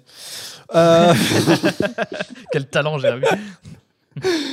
Hagrid, en tout cas, félicite euh, Harry et quand il demande euh, qui d'autre euh, veut essayer, les élèves, cette fois, ils sont un peu plus nombreux à s'approcher pour tenter l'expérience. C'est un peu, bon, ok, Harry, il est pas mort, je pense que ça le fait. Ouais. voilà, on peut y aller. Tout le monde finit par se retrouver avec un hippogriffe. Malfoy, Crabbe et Goyle, eux, ils ont choisi Buck. Et là, Drago, il fait la boulette. The boulette de James. il dit à Buck que comme Harry a réussi, il doit absolument pas être dangereux et il l'insulte, je cite, de grosses brutes repoussantes. Quand même, hein, euh, langage châtié. hein, à Les Poudlard. enfants, cachez vos oreilles. Voilà. Grosse Mais brute quel bourrin. hein. Quel, Quel bourrin. quel bourrin. Ouais, ouais. Quelle indécence, quelle indignité. Ouais. Quelle indignité. Évidemment, Buck euh, attaque Malfoy euh, directement d'un coup de patte avant que Hagrid s'interpose pour attacher l'hippogriffe à la barrière. Et à terre, Malfoy hurle qu'il est en train de mourir euh, sous les regards paniqués des autres élèves. Hagrid lui dit euh, qu'il n'est pas du tout en train de mourir, mais il a quand même le teint livide, Hagrid, en disant ça. Et il prend Drago sur son dos et il part en courant en direction du château. Et au passage, Harry remarque que Drago, il a en effet une entaille dans le bras. Tout le monde euh, les suit à distance euh, en marchant. Et euh, Pansy Parkinson, euh, cette euh, fidèle serpentard, dit que Hagrid devrait être renvoyé sur le champ. Mais euh, Dean Thomas, Dean Thomas de sœur, finalement, Oh. Ouh. Dean Thomas réplique que c'est la faute de Malfoy. Et euh, arrivé au château, les Serpentards, qui n'arrêtent pas de critiquer Hagrid, ils partent de leur côté. En rejoignant euh, leur salle commune, Harry euh, dit aux deux autres que de toute façon, euh, Madame Pommefresh, elle aura sûrement aucun mal à, à- à le guérir, Malfoy. Lui, il s'est bien fait repousser tous les autres de son bras l'année précédente. C'est pas faux. C'est pas faux. hein. Et, euh, et évidemment, Ron, il est en colère contre Malfoy parce que il a encore euh, tout gâché. Et là, cette fois, c'était euh, le premier cours de Hagrid. Hmm. Alors, quand ils vont, quand ils partent dîner dans la grande salle, notre cher Rubéus n'est pas, n'est pas là. Et là, le trio, il, il commence à avoir peur. Ils se disent, bah, finalement, qu'il a peut-être été envoyé pour de vrai. Et euh, quand ils sont de retour dans leur salle commune, ils n'arrivent pas du tout à se concentrer sur leurs devoirs. Mais au bout d'un moment, par la fenêtre, Harry voit enfin de la lumière dans la cabane de Hagrid. Et comme il n'est pas trop tard, euh, selon le règlement, il se dépêche d'y aller, même si avec Sirius Black dans les parages, euh, Hermione, elle est un peu inquiète. Mais bon, voilà, il faut vraiment aller voir Hagrid. Donc, ils y vont tous de bon cœur. Ça se dit pas, je le dis quand même. et donc, euh, ils arrivent chez Hagrid et ils remarquent tout de suite que, bah, que Hagrid... euh, bah voilà, il a un petit peu picolé, quoi. Il a un peu le teint rougeau. Ouais, ouais, ouais. Et je crois que c'est le bon moment pour placer une petite imitation d'Hagrid. Ah, Ah, Hagrid, allez Non, mais là, attends. je pense euh, que ça va être Hagrid qui donne son avis sur l'immigration en France là. Au PMU euh, du, Ouais, voilà. de Préolard. Ouais, non, mais en vrai, je pense qu'il parle un peu comme ça. Mais en tout cas, il est dit, je cite, qu'une chope d'étain de la taille d'un seau est posée devant lui. Ouais. Et là, je me, je me dis, c'est- c'est- c'était un peu comme à la réouverture des terrasses mercredi dernier, et, Ouais. et à 9h du mat pour certains, tu vois. Mais c'est vrai qu'on n'a pas eu le temps de, de profiter des, des terrasses. Non, non. Et c'est vrai qu'en rentrant du travail, j'ai un peu vécu euh, par procuration la réouverture des terrasses et des restaurants en regardant les gens. euh, J'ai un peu revécu. Et Thomas, Bah, est-ce je que te- tu as fait partie des, des, des- un peu des, des, des avant-coureurs, des pionniers euh, à 9h du matin avec euh, le picon bière euh, en terrasse ou pas? Ah, moi, j'ai j'ai fait autre chose qui va vous sembler très logique, c'est que mercredi donc de la semaine dernière, moi, j'ai foncé dans, dans ma salle de, de, de comédie club où je jouais, euh, où je joue le plus, Mhm. et euh, je suis allé jouer. J'ai fait, j'ai joué 10 minutes sur scène et c'est les meilleures 10 minutes de ma vie parce que ça Ouais, fait c'est 6 mois que je l'avais pas fait. Et Ouais. euh, j'ai j'ai adoré faire ça. Le public était chaud comme jamais. Il n'y avait pas besoin de faire grand chose pour les amuser, tellement Mm. eux aussi ils avaient été sevrés de ce plaisir. Donc j'ai pas fait une terrasse, mais euh, j'ai fait un autre truc qui me tenait euh, vraiment à cœur. Et c'était génial. Enfin, ah bah enfin, ouais, tu m'étonnes. Voilà, c'est la conséquence positive de la privation, quoi. Il y en a pas beaucoup des conséquences positives, mais là, ça, moi, j'ai j'ai adoré ce moment. Quoi. Bah, moi, c'est un peu pareil sur euh, les salles de sport. Je suis retourné à la salle de sport, j'ai j'ai Ouais. vraiment fait de la fonte et tout. Je me suis, j'ai retrouvé. Je je croyais que c'était le premier degré. Je, savais pas, tu sais. je connais pas si bien que ça ta vie, mais d'accord. Donc t'as poussé un peu, t'es allé Ouais, ouais, ouais, ouais, j'ai poussé. J'ai poussé, ça faisait longtemps. Et puis là, mes abdos, tu vois. euh, Enfin, je sais pas si t'as déjà vu mes abdos, mais c'est assez impressionnant. Non, non, j'ai pas eu cette chance. Bah, écoute. je Dommage. Ah, j'étais vraiment cru, quoi. C'était vraiment au premier degré. D'une voix euh, pâteuse, euh, Hagrid dit qu'il euh, n'est pas renvoyé, mais que ça va sûrement être le cas euh, très bientôt. Et que euh, bah, si c'est le cas, ça va être un triste record pour un prof de Poudlard de se faire virer dès le premier jour. Ouais, c'est clair, c'est clair. D'après les nouvelles, Madame Pommefresh a, a fait ce qu'elle a pu sur Malfoy, mais lui, il n'arrête pas de gémir en disant qu'il a mal. Harry bah, fait remarquer qu'il joue sûrement la comédie, mais le conseil d'administration de Poudlard a déjà été averti, avec euh, Lucius Papouniné Malfoy euh, à sa tête, et le conseil estime que Hagrid a vu trop grand en choisissant les hippogriffes euh, en premier cours de troisième année. Ce qui est certainement vrai quand même au passage. hein. C'est un truc va... ce qui va souvent revenir avec Hagrid en tant que prof de son créature magique dans les livres Harry Potter, c'est que c'est leur ami, donc ils le soutiennent. Mais clairement, ils pensent tous que c'est un très très mauvais prof. Après, est-ce que Ouais. c'est pas, euh, est-ce que c'est pas euh, ne pas lui rendre service de, de cacher ce que Bah, tu c'est penses vrai. vraiment? Parce que pour moi, l'amitié, c'est pouvoir dire vraiment ce que tu penses à la personne, même si Mhm. euh, ça la blesse un peu dans ses sentiments, mais tu penses que ça peut peut-être lui rendre service, tu vois? Ouais. Pour le coup, il devrait être un peu sincère avec Hagrid. Mais, mais, mais si je puis me permettre, je trouve pas que ce soit un mauvais prof parce que euh, on, on- on- on- on re- on reproche souvent à des profs d'avoir été très théoriques. Là, au moins, il y a de la pratique, quoi, clairement. Ah bah il y a ça, aussi clair. un risque pour la vie d'autrui, mais il y a de la pratique.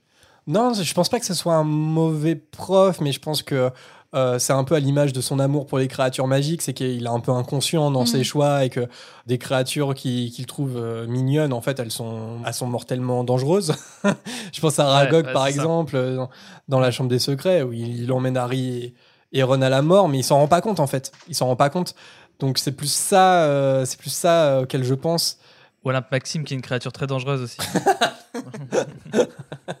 C'est pour ça qu'il qu'il l'apprécie particulièrement. ouais. En fait, je voulais sortir cette vanne avant, mais j'avais oublié le nom, j'ai dû aller le googler. Euh, j- j'ai tapé géante Harry Potter sur, euh, sur Google et voilà.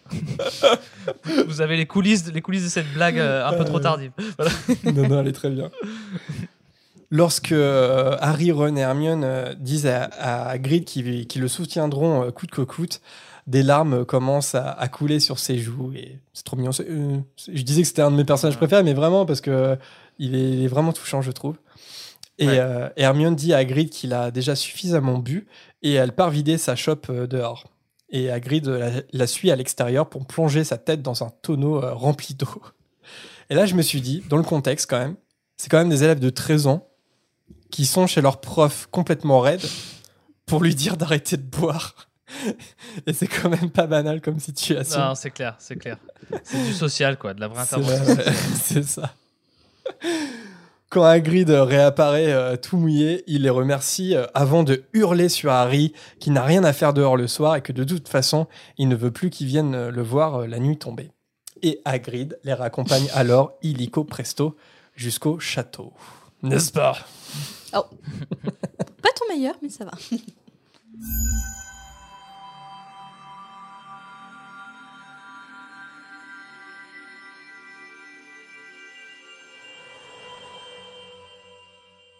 Merci Jérémy pour ton résumé. Euh, bah, Merci euh, Marina et merci euh, Thomas. Avec plaisir, encore une fois. On a, je pense que c'est l'épisode où peut-être on a le plus digressé, mais c'est Oui, un, oui. un pur bonheur. On J'espère a un record, ouais. J'espère que pour vous aussi, parce que c'est vraiment Mm. l'idée qu'on avait derrière euh, le fait euh, bah, d'avoir des invités. C'est c'est vraiment d'ouvrir les discussions, quitte à digresser, voilà, de passer un bon moment. Donc merci Thomas pour ce On verra s'il y a une euh, conséquence négative sur les chiffres, hein, on verra ça. bah ouais, ouais. Bah, on te Je le verrai dira. si vous continuez à m'adresser la parole ou non.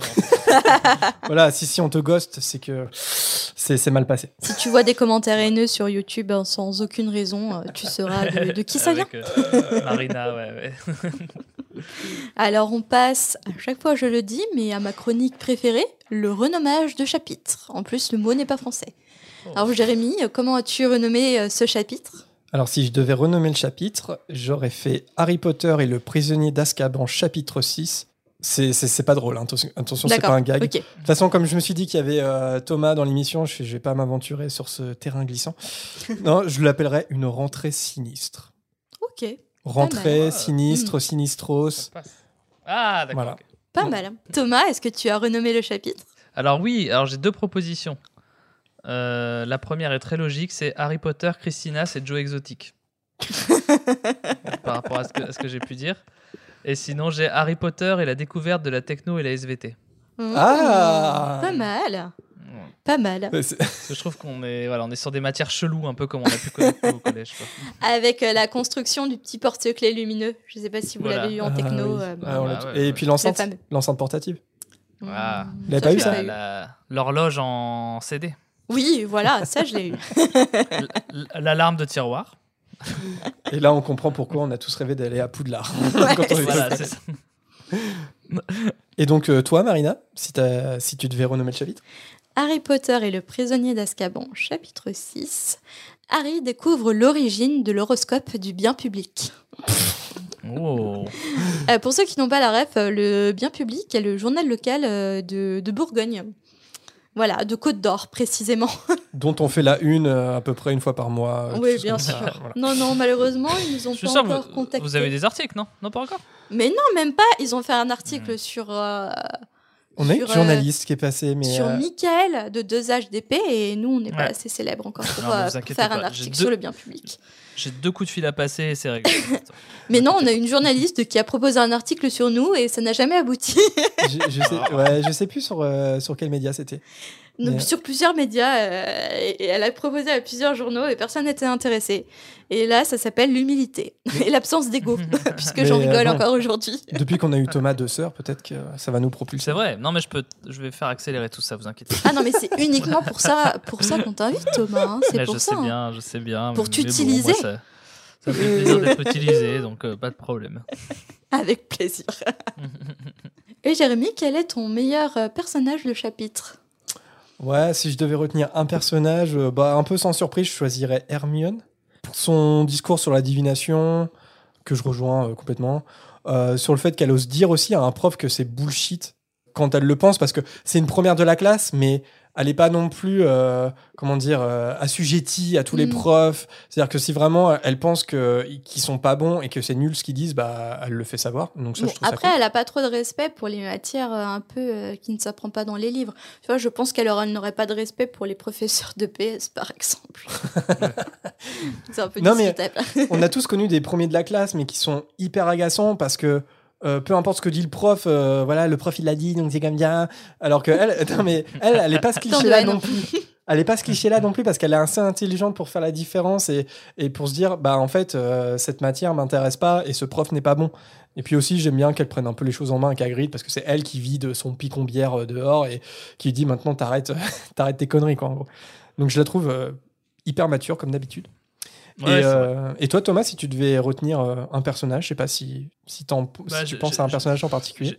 J'hésite entre plusieurs, mais euh, euh, je vais dire un truc très anecdotique, mais euh, pour les raisons que j'ai évoquées tout à l'heure, c'est le, le, le, le, le chevalier, enfin le chevalier euh, qui est dans le tableau. Là. Ah oui, C'est Chevalier son du Catogan. Ouais. Catogan, Le. Chevalier du Catogan, parce qu'il est une bonne introduction vers Madame Trelawney, euh, qui sera finalement un personnage important, et vers un espèce d'univers nouveau qu'on a euh, dès le, le, le- le- la troisième année de, de, de Poudlard, donc la divination, les options, quoi, en gros. Et du coup, c'est pour ça que je parlais de techno et de de- d'art plastique tout à l'heure parce que la techno c'est une matière qui t'arrive pas tout de suite au collège et quand elle t'arrive bah je pense qu'à un moment donné t'as pris un couloir que tu prenais pas d'habitude pour aller dans une salle spécifique. Et euh, moi j'avais pas un chevalier qui m'a accompagné Ah eux ils en ouais. ont un. Et du coup j'ai pas eu d'intro. Moi j'ai directement eu des circuits euh, imprimés et des fers à souder et là ils ont eu le chevalier pour euh, les, les introduire à ça. Et du coup j'aime bien ce petit personnage qui disparaît de- qui a disparu des films quoi. Il est pas important hein, je suis conscient mais, mais voilà Je sais pas s'il revient d'ailleurs. Je suis en train de me poser la question. Je pense que pour Euh, la oui. bataille de Poudlard, je pense qu'on en fait mention. Bah, le, chevalier du Catogan, euh, ah, il revient plus tard dans le livre, certes, mais dans les autres livres, je sais pas. Ouais, bon, ça reste un personnage secondaire, mais je suis sûr que dans les livres, il, est- Ouais. il, est- il réapparaît. Dans les films, je crois pas, possible. ou vraiment à, l'arrière-plan. Et toi, Marina, si tu devais euh, retenir un personnage, c'est une bêtise, je le vois à ton. Non, c'est pas une Ah bon? bêtise. C'est Sibylle Trelawney. Ah bah oui, forcément. Parce que j'aime bien son ambiance nature et découverte, euh, encens, sauge. Mm. non, puis C'est même- grâce à elle que t'as réussi à quitter ton boulot, on s'en rappelle. Enfin, tu- Bah, bah ouais, forcément, forcément. Mais moi, non, je mais peut-être des raccourcis là, mais j'y crois pas forcément, mais j'aime bien un peu cette ambiance, cette ambiance un peu mystique. Donc je pense que j'aimerais bien les cours de divination et cette prof un peu étrange. Moi, j'ai qu'une envie, c'est de faire une sieste dans sa salle. Vraiment, Ah. tu vois, de me poser dans un pouf là et de, de l'écouter et de m'endormir, ça va être trop bien. bon, bah, il est temps maintenant, je crois, de passer euh, à la dernière partie de l'émission. Et c'est Thomas qui va répondre à toutes les questions. Ouais, je- Oh, on ne va pas parler, c'est Thomas. Oh Notamment euh, le hibou euh, dont il n'a pas compris la question. Ça, ça, Ouais, voilà. ça pourrait être très drôle. Allez, on passe tout de suite, euh, vous l'avez compris, à la volière.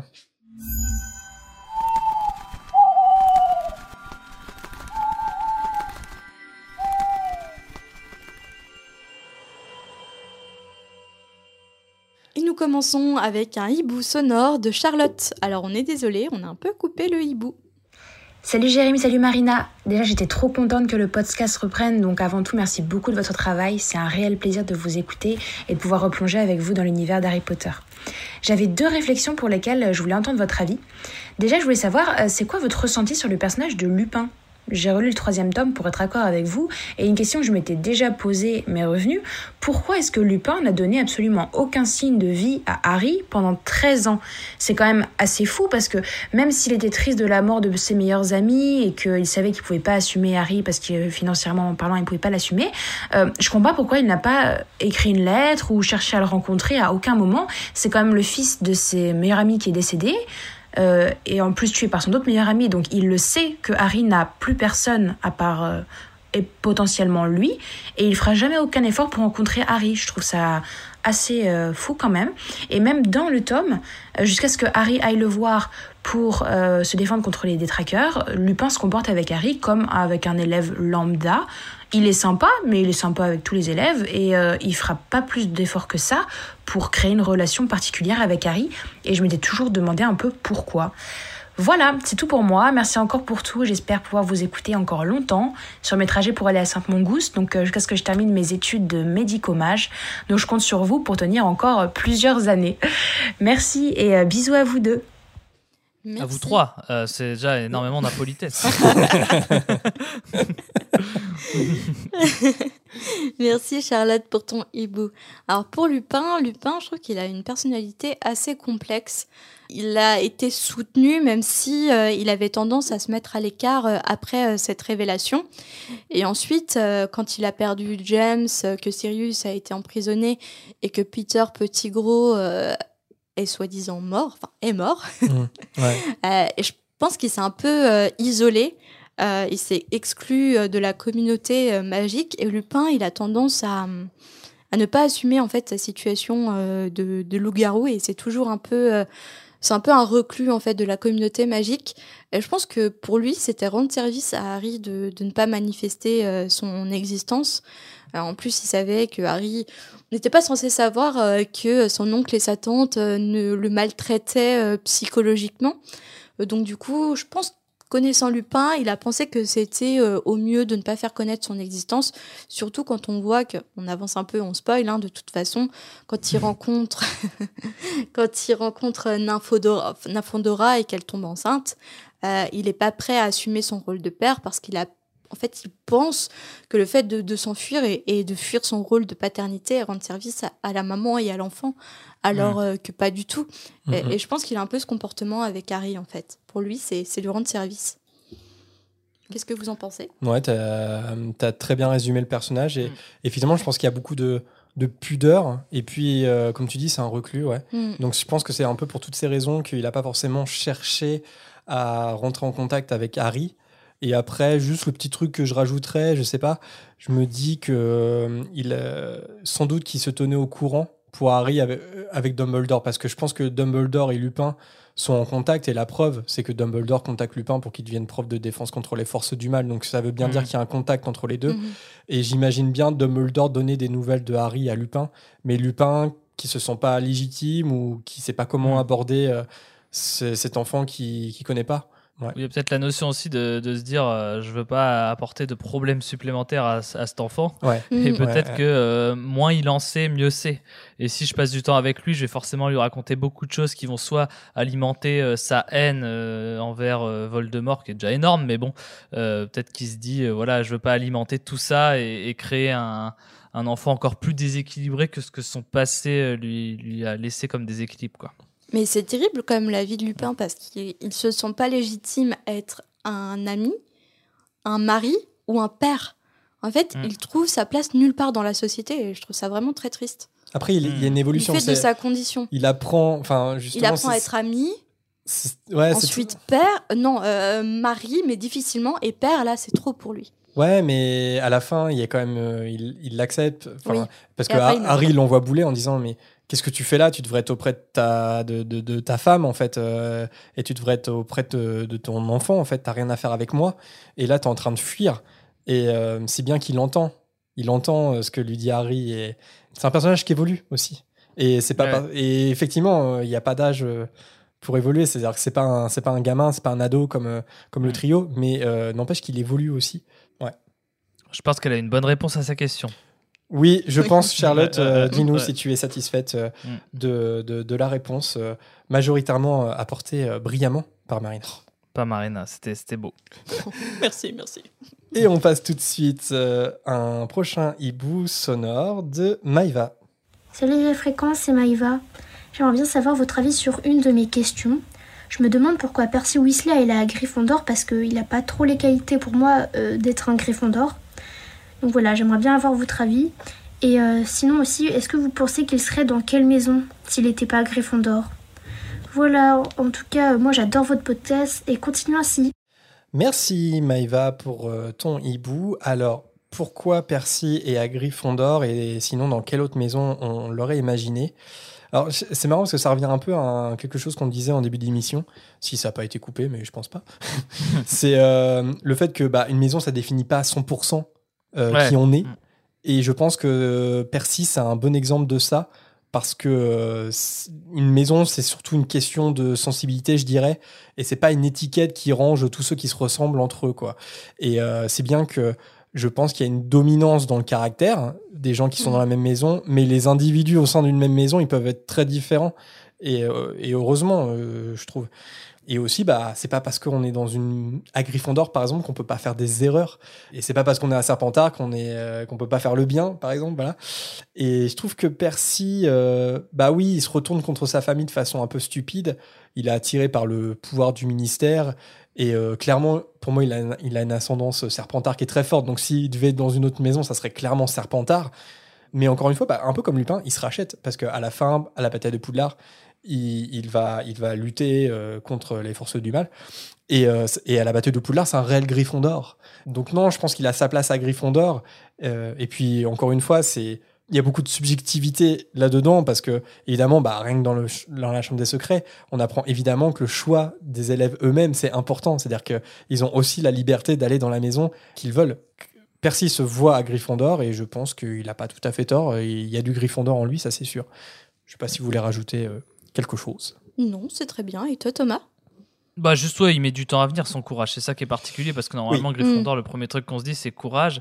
Et après je pense qu'encore une fois même si bon dans le livre euh, à chaque fois qu'on parle de lui c'est pour dire qu'il a qu'il a un peu renié sa famille ou certains de ses principes. Mais le, le film ne rend pas non plus hommage parce que les peu de fois- on le voit très très peu.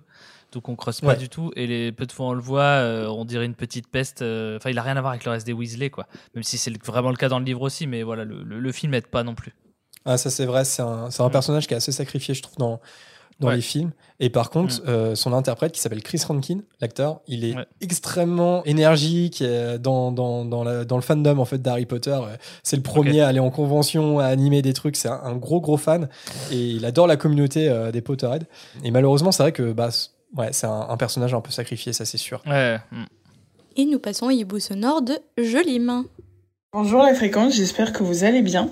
Je viens d'écouter votre podcast sur euh, le quatrième chapitre du troisième tome de Harry Potter et euh, je voulais vous faire part d'une théorie euh, sur Florian Fortarum.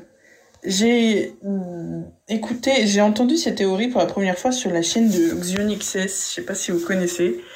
et qui disait que Florian Fortarome était un descendant de ce Dexter Fortescue qui était un ancien directeur de Poudlard et que Florian aurait un portrait euh, de Dexter Fortescue dans sa boutique et à chaque fois qu'il irait euh, donner des, des Sundays à Harry, c'est pour prendre des informations pour après le dire à Dexter Fortescue qui irait le dire à Dumbledore. Parce que c'est vrai qu'on s'est dit, comment ça se fait que le ministère ne surveille pas plus que ça Harry? Euh, malgré les menaces de Sirius Black et, et tout ce qui s'ensuit. Donc euh, grâce à cette théorie, on, peut dire que Harry était surveillé euh, sur le chemin de traverse par Dumbledore euh, grâce à Florian Fortarum. Voilà. Je vous remercie du, du taf, du travail que vous faites. J'aime énormément écouter ce que vous faites. J'ai l'impression d'avoir des potes avec qui parler d'Harry Potter. C'est vraiment chouette. Continuez comme ça. Merci, merci. Merci. Euh, bisous. Et à une prochaine fois sûrement. Voilà, bah, du coup, je vais me permettre de répondre. Ah, tu vas dire merci, petite Marina. non, mais si, je te laisse répondre. Alors vas-y Thomas, on t'écoute sur cette euh, question. Non, mais vraiment, c'est ce que je disais au début. Vous avez des auditeurs qui sont des malades et je n'ai rien compris. Je n'ai rien compris avec son Dexter Ford Escort, là, j'ai rien compris. je, je, c'est que des noms que j'ai jamais entendus, mais expliquez-moi, c'est, c'est quoi cette histoire? On en- Jérémy, on à en- toi l'honneur. On en a, après, on en a parlé dans, dans les- le dernier épisode qui est sorti, donc je pense que c'est pour ça. Mais en Mm. gros, euh, donc Florian Fortarum, c'est un personnage, c'est le glacier en fait hein, du, du chemin de traverse. Il n'est pas du tout dans, dans les films, je crois. Et Ouais, ok. puis en fait, on apprend plus tard, dans, dans d'ailleurs, je ne sais plus dans quel livre, que dans le bureau du directeur de Poudlard, tu sais, il y a des portraits en fait des anciens directeurs, et un de ces Ouais. directeurs s'appelle Dexter Fortescue. Voilà, il est cité. Euh, dans le texte. Et en fait, ce qui est intéressant, ce qui est intéressant, ce qui est intéressant pour des fous un peu comme nous, c'est que Ouais. Dexter Fortescue, c'est aussi le nom de Florian Fortarome en anglais. Mais en fait, Ah, euh, Jean-François Ménard, le traducteur français, il a traduit Fortarome pour Florian Fortarome, mais très probablement pour ce personnage euh, qui est cité de, dans, dans le bureau, euh, en, en portrait dans le bureau du directeur, il n'a pas euh, traduit Fortarome, Fortescue, il l'a pas traduit en Fortarome. Or, dans le texte original, Voilà. ils ont le même nom de famille, donc très probablement, ils font partie de la même famille. Et donc, ce que dit Jolim, c'est Ouais. que ils font peut-être partie de la même famille, mais peut-être encore plus que ça, il y a peut-être une vraie connexion entre eux, ce qui Mhm. permettrait de. Parce qu'en fait, si tu veux, l'histoire des Sundays, etc., c'est que Harry, euh, dans les buts du 3, euh, après avoir fait gonfler sa tente, il s'enfuit du 4 Private Drive. Il est récupéré par le Magicobus euh, qui l'emmène sur le, sur, au chaudron baveur et ensuite, il vit sa meilleure vie sur le chemin de traverse jusqu'à la rentrée. Et en fait, il expliquait que tous les jours, il va faire ses devoirs à la terrasse du glacier. Et le glacier euh, lui apporte tous les quarts d'heure ou toutes les demi-heures des Sundays gratuits. Donc du coup, je lime euh, l'auditrice pense que en fait euh, c'est une astuce un peu pour voir ce qu'il est en train de faire, s'il y a du nouveau de- dans sa vie. Pour euh, en fait, il se servirait de Pookie pour pour Dumbledore. C'est la Pookie dans le sas, en fait. C'est un peu le Poucave. Ok, ok. Ah, Mais- quelle mais- histoire. Mais j'ai toujours rien compris. Hein. Mais tu dis oui. Non, mais qu'en gros, en fait. Florian Fortarome, ce- cette, euh, ce- ce- ce- cette personne qui, qui donne des, des Sundays à Harry, en fait, il aurait peut-être, un, un- par exemple, un autre portrait de, je sais pas moi, son grand-grand-oncle, et en fait, il lui dirait, bah, dis à Dumbledore que, Hagrid va, que Harry va bien, qu'il est au chemin de traverse, et comme ça, à travers un- le portrait, euh, voilà, il peut y avoir une connexion. On le voit, par exemple, euh, dans euh, l'Ordre du Phénix, en fait, euh, dans l'Ordre du Phénix, il y a un portrait dans la maison des, des Blacks, mais qui est aussi un ancien directeur qui est dans le bureau du directeur. Et en fait, ça permet à Dumbledore de savoir ce qui se passe au Square Grimoire dans le quartier de l'Ordre du Phénix. Donc on sait que les portraits peuvent permettre ça. Donc c'est pour ça que je pense que la théorie se tient tout à fait. Mais c'est Thomas qui m'a convaincu. Ouais, ouais, c'est Ouais, bah, je sais, mais j'avais- convaincu. Mais en tout cas, la théorie bossé, était- est très intéressante. Ouais. Mais je pense qu'elle est peut-être un peu poussée. Elle est, elle est intéressante, mais en tout cas, en fait, c'est vrai que ce qui est bizarre, c'est que, on, on- mais on disait ça dans le dernier épisode euh, qui est sorti, c'est que euh, on autorise Harry du coup à rester sur le chemin de traverse parce que bon, il a gonflé sa tante et c'est un peu chaud pour lui de revenir sur son oncle et sa tante. en tout cas, euh, pas immédiatement. Et, euh, et en fait, on l'autorise à t- deux trois semaines à rester sur le chemin de traverse. Mais on s'est dit, mais dans ce cas-là, pourquoi il peut pas rester tout le temps sur le chemin de traverse? Pourquoi il, pourquoi il est obligé d'aller chez son oncle et sa tante? Parce qu'il y a toujours ce truc de sécurité magique. En fait, il y a une magie avec le sang. Si bien que si Harry est chez les Dursley, Voldemort peut pas du tout l'attaquer, c'est pas possible. Mais bon, il l'autorise bien dans Prisonnier d'Azkaban. Mais voilà, ça peut être une théorie qui expliquerait, ok, il est sur le chemin de traverse, mais il est quand même étroitement surveillé. Donc je trouve que ça colle. Et j'ai endormi tout le monde. Je trouve aussi que ça colle. Je trouve, je trouve aussi que ça colle. Bon, allez, on passe euh, au hibou sonore, euh, celui d'Alison cette fois, qu'on a un petit peu euh, coupé euh, au début aussi. Hello la fréquence, moi c'est Alison. Je prends enfin le temps de vous faire un hibou alors que je l'avais fait pour le podcast mais pas pour vous parce que je prenais un petit peu le temps pour faire durer le plaisir et être à jour des épisodes. Euh, je voulais revenir sur euh, une petite chose dont on avait parlé dans un précédent épisode à propos de la pancine. On se demandait si, voilà, une fois qu'on mettait les souvenirs dans la pancine, si on s'en souvenait euh, ou pas. Et j'avoue que je me suis pas mal creusé la tête et j'ai eu une idée que je vais vous exposer tout de suite. En fait, euh, j'ai l'impression que la pancine, euh, pour les sorciers, c'est un petit peu comme le disque dur externe chez nous ou l'album photo. C'est-à-dire que voilà, on vit des moments qu'on photographie ou on se filme, Euh, et ben ces moments-là, on les a toujours dans notre esprit, mais parfois, bah, en les revisionnant, donc à la manière d'un disque dur externe ou d'un album photo, et ben en fait, on se souvient et on revoit quelque part le souvenir d'un point de vue Euh, et à ce moment-là, bah, le souvenir, il est intact puisqu'il n'a pas été détérioré entre guillemets par notre mémoire qui peut nous jouer des tours. Et je pense en fait que c'est ça que fait euh, Albus euh, quand il met ses petits souvenirs dans la pancine et qu'il les re-regarde pour essayer de trouver des détails et des choses comme ça. Voilà, voilà, j'espère que cette explication vous aura plu. En attendant, je vous fais des gros bisous et bon courage et merci pour ce que vous faites. Ciao Merci beaucoup, Alison, euh, pour ton euh, message vocal. Euh, moi, je suis plutôt assez d'accord avec ta métaphore. euh, C'est-à-dire que la pancine, ce serait un peu comme des, ouais, des photos, des souvenirs. Un disque dur western digital de 150 gigas. Bah là, c'est peut-être un peu technique, mais oui, c'est ça. SSD. c'est le SSD du monde sorcier. Bah, Mais, euh, après, je me dis peut-être que ça minimise un peu le rôle de la pancine, parce que j'ai l'impression que quand les sorciers, par exemple, ils déposent des souvenirs dans la pancine, on a l'impression que ça les soulage, comme s'ils y pensaient plus. Et, c'est- c'est là-dessus en fait que j'ai du mal un peu à comprendre vraiment comment ça fonctionne. Mais, euh, mais bon, c'est un détail parce que euh, je trouve que effectivement euh, la métaphore des photos, des vidéos, du disque dur, c'est ce qui se rapproche peut-être le plus de ce qui est possible. Je veux dire dans, dans, Mm. dans le monde réel, on va dire la pancine. Voilà, je sais pas si vous avez une autre idée, vous voulez Bah, rebondir je, je trouve que ça. Je sais que c'est un débat que vous avez eu pas mal, même dans le podcast avant et tout, sur la pancine. Euh, je pense que ouais, c'est ça, c'est c'est préciser un souvenir. Donc c'est que tu, le, tu fais de ton souvenir un film tout simplement et Mhm. tu peux le stocker quelque part quoi. Euh, Ouais. Et en plus, c'est un film à 360 degrés parce que tu peux te balader dedans. Mais ça, il y a Ah, que l'univers magique qui, qui permet de le faire quoi. Parce qu'on sait qu'en fait, euh, les souvenirs qu'on a l'impression, les souvenirs qu'on garde euh, où euh, on est très jeune ou d'il y a quelques années à peine, on a tendance à les transformer en fait, de se transformer Ouais. des, des faux souvenirs. Et c'est un moyen vraiment de, de coller à la réalité de, de ce qui est- s'est réellement passé. Après, Mhm. on sait quand même qu'avec la pancine, ça reste très subjectif parce que par exemple, on peut fausser un souvenir comme le fait euh, Slughorn Non, avec mais les pas, c'est Ouais. pas, comment dire, c'est pas donné à tout le monde. Ouais. Mais c'est forcément subjectif, je pense. Mais en fait, ce qui m'a toujours paru un peu bizarre dans, mais bon, c'est la magie en même temps. Mais c'est euh, par Ouais, exemple quand on quand on tombe dans les souvenirs de Rogue, le taux de précision du souvenir est quand même hallucinant. Tu vois, c'est Ouais. parce que c'est censé être le souvenir subjectif de Rogue, mais en fait, euh, il y a plein tous tous- tous les figurants, de- tout- toutes les personnes qui, qui se trouvent autour de lui. euh, limite, tu pourrais suivre d'autres personnes et ça, ça, ça ferait presque des backstories dans le souvenir. Mais oui, euh, enfin, pour le coup, là, on- ça dépasse un peu euh, ce qui est les, les limites du possible, quoi. La pancine, c'est-à-dire que quand on commence à trop y réfléchir, euh, on part, on part loin. C'est un peu TG, c'est magique. Oui, voilà, complètement. Ouais.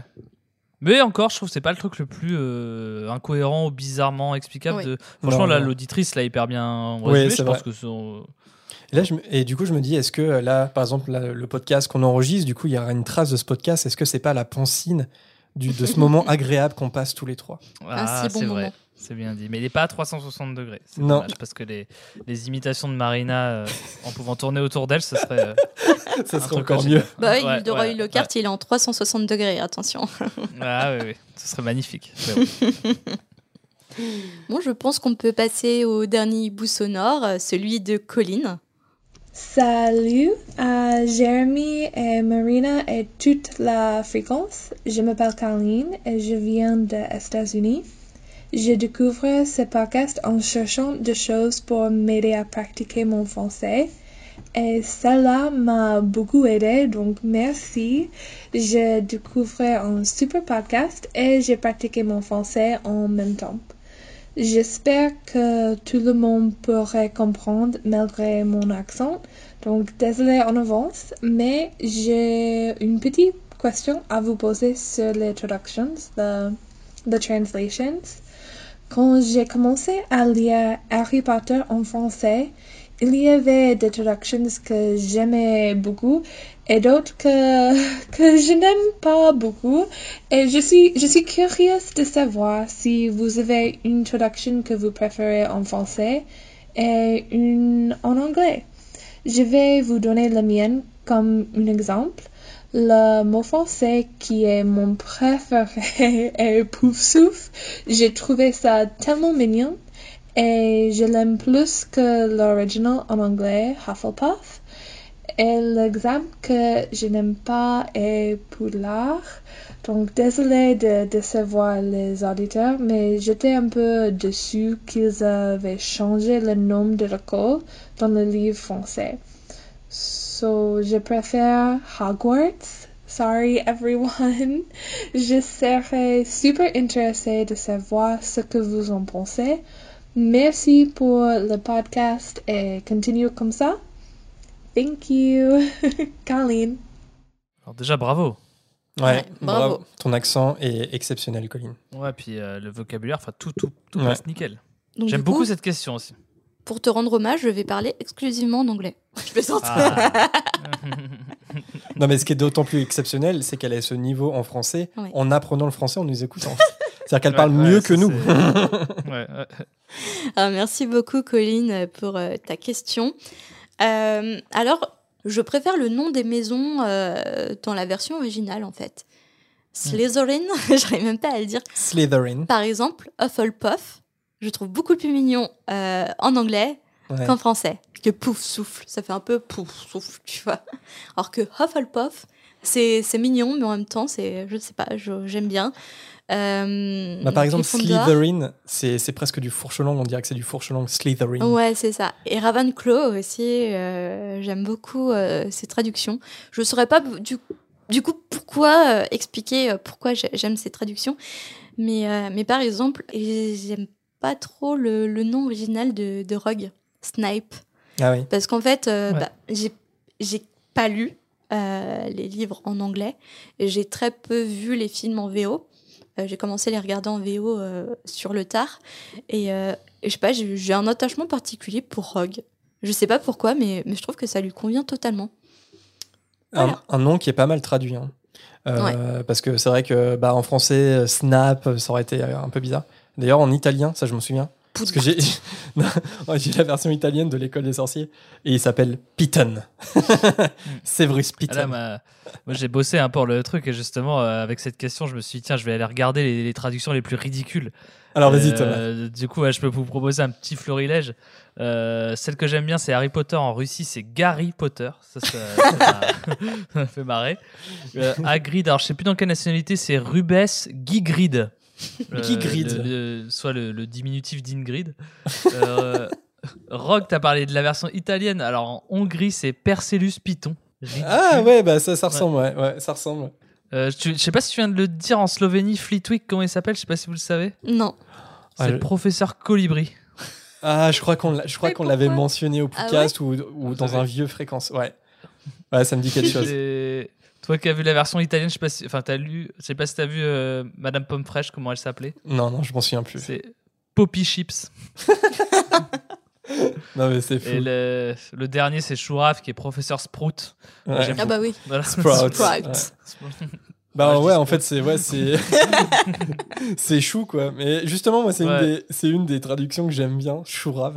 Ouais, je trouve ça, c'est je trouve pas ça presque euh, upgradé par rapport à sprout qui veut juste dire chou en anglais. Ouais, mais chou, ça veut... le chou rave, c'est aussi un chou. Oui, oui, mais je sais pas, chou rave. euh, Petit moment culture. euh, Oui, Le chou rave, c'est aussi un chou. c'est vrai, c'est vrai. Mais globalement, euh, enfin, je le dis souvent, mais la traduction, le travail de traduction de Jean-François Ménard est quand même exceptionnel de façon Ouais, générale. ouais. Parce que même, ouais, c'est vrai, je suis d'accord avec toi sur les maisons de Poudlard. Je, je préfère les versions euh, originales. Mais quand on voit rien que son travail sur euh, traduire les maisons de Poudlard, c'est, on pouvait pas faire mieux, vraiment, je pense. Euh, donc c'est dur en fait de, c'est dur euh, de trouver des traductions euh, françaises que que moi personnellement j'aime pas trop, mais j'en ai quand même un peu trouvé. Euh, je pense à euh, Préolard. Je trouve, je, Ouais. je trouve qu'on aurait peut-être pu faire un truc mieux parce que Préolard en anglais c'est Hogsmeade et donc euh, Hog c'est le port, euh, l'art comme euh, Poudlard, Hog- Ouais. euh, Hogwarts, mais Mead, Mead ça veut ça veut dire hydromel en fait. C'est euh, Ah, euh, nectar de, de miel.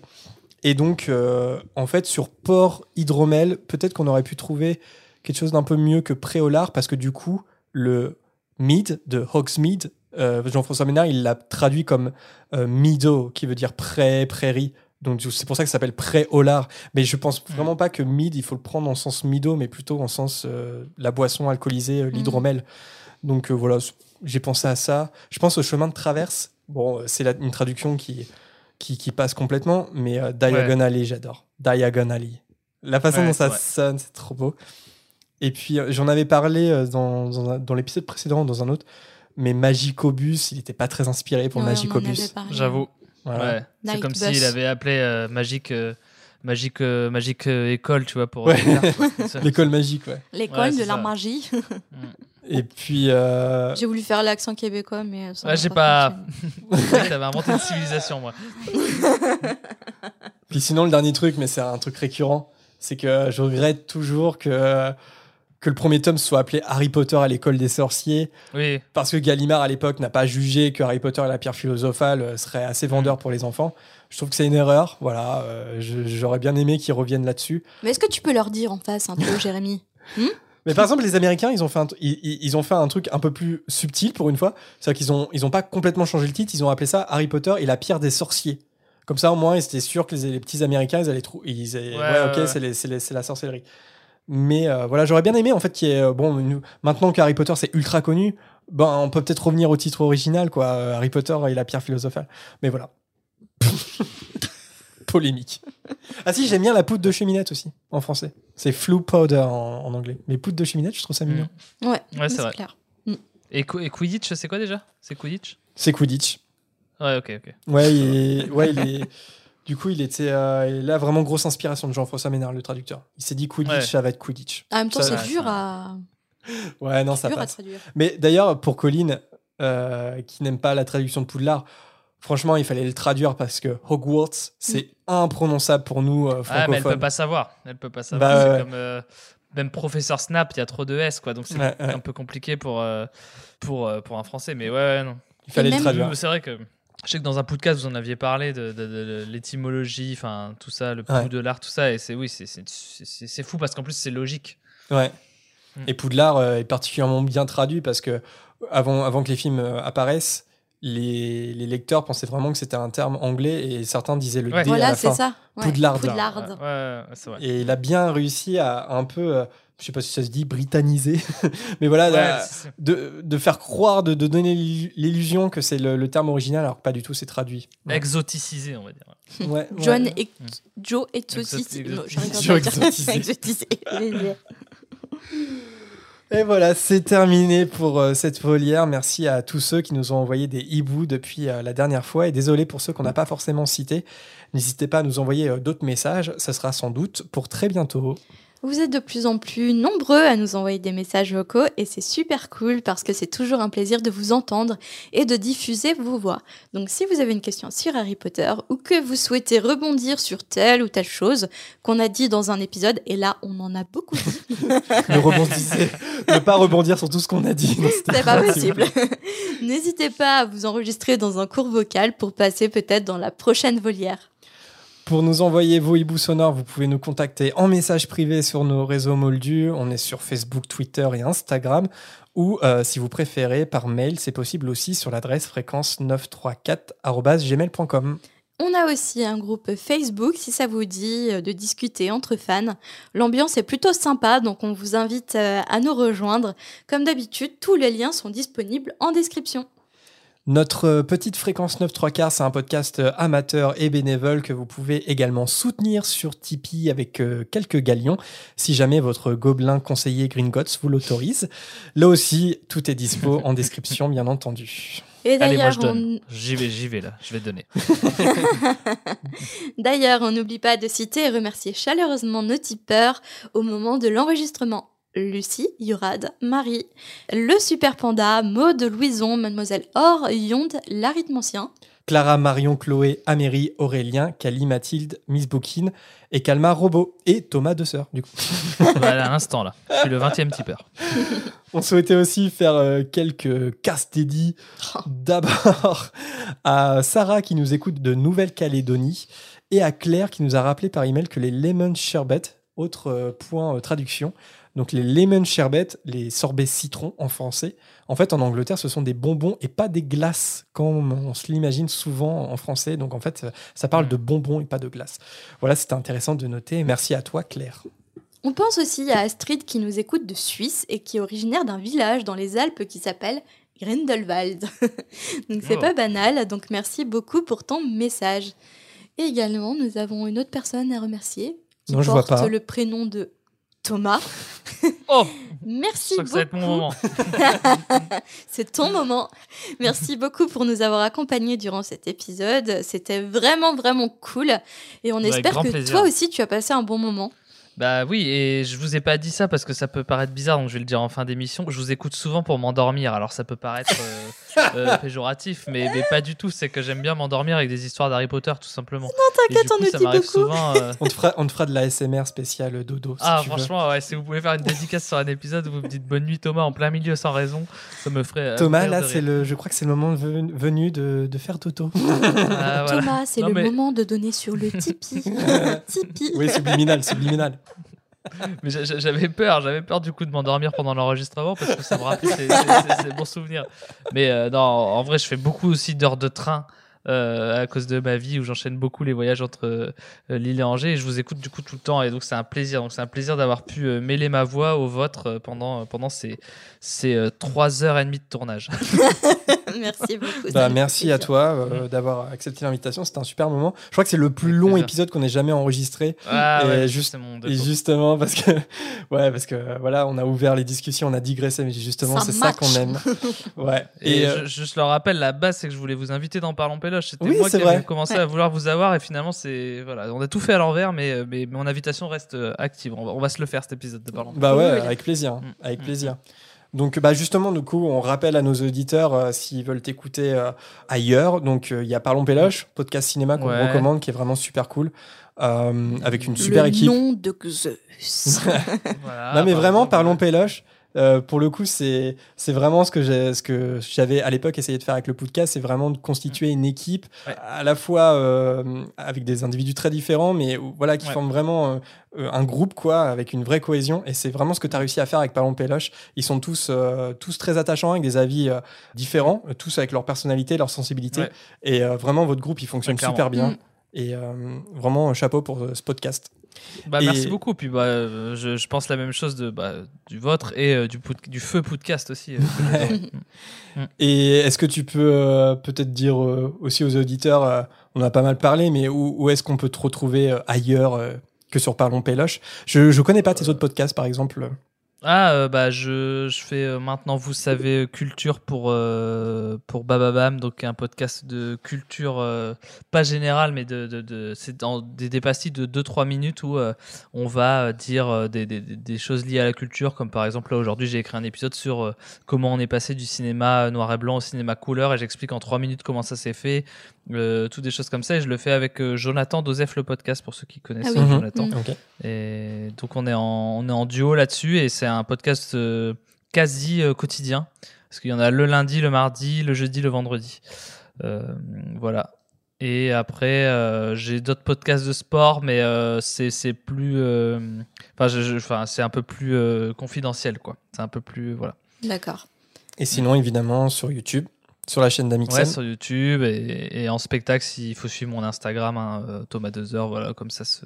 enfin, D-E-S-E-U-R, si on veut savoir euh, quand est-ce que je joue, je le dis sur mon, sur mon Instagram, quoi, voilà. En Attends, est-ce que depuis le début, on, on prononce mal ton nom? C'est Thomas Deux Sœurs ou... C'est deux heures, deux heures, deux heures? Deux heures? Non, mais Comme, de- comme, comme deux heures de perdu, ouais. Ah oui, ouais, deux heures de perdu. Ouais. Il y avait un copyright là, j'espère que t'as porté plainte. Ah non, mais en plus, euh, quand euh, l'équipe m'avait demandé de faire leur première partie au Bataclan, euh, donc j'ouvrais et donc dans le programme il était écrit Thomas 2 heures et après 2 heures de perdu. Il y a vraiment des gens, je crois que ça les a perdus quoi. Ils pas compris c'était cette histoire. euh, euh, c'est- c'est- C'était très chelou quoi. Mais, mais voilà, ouais, non, c'est 2 heures. Mais, mais bon, je- pas de problème, je vous aime quand même toujours.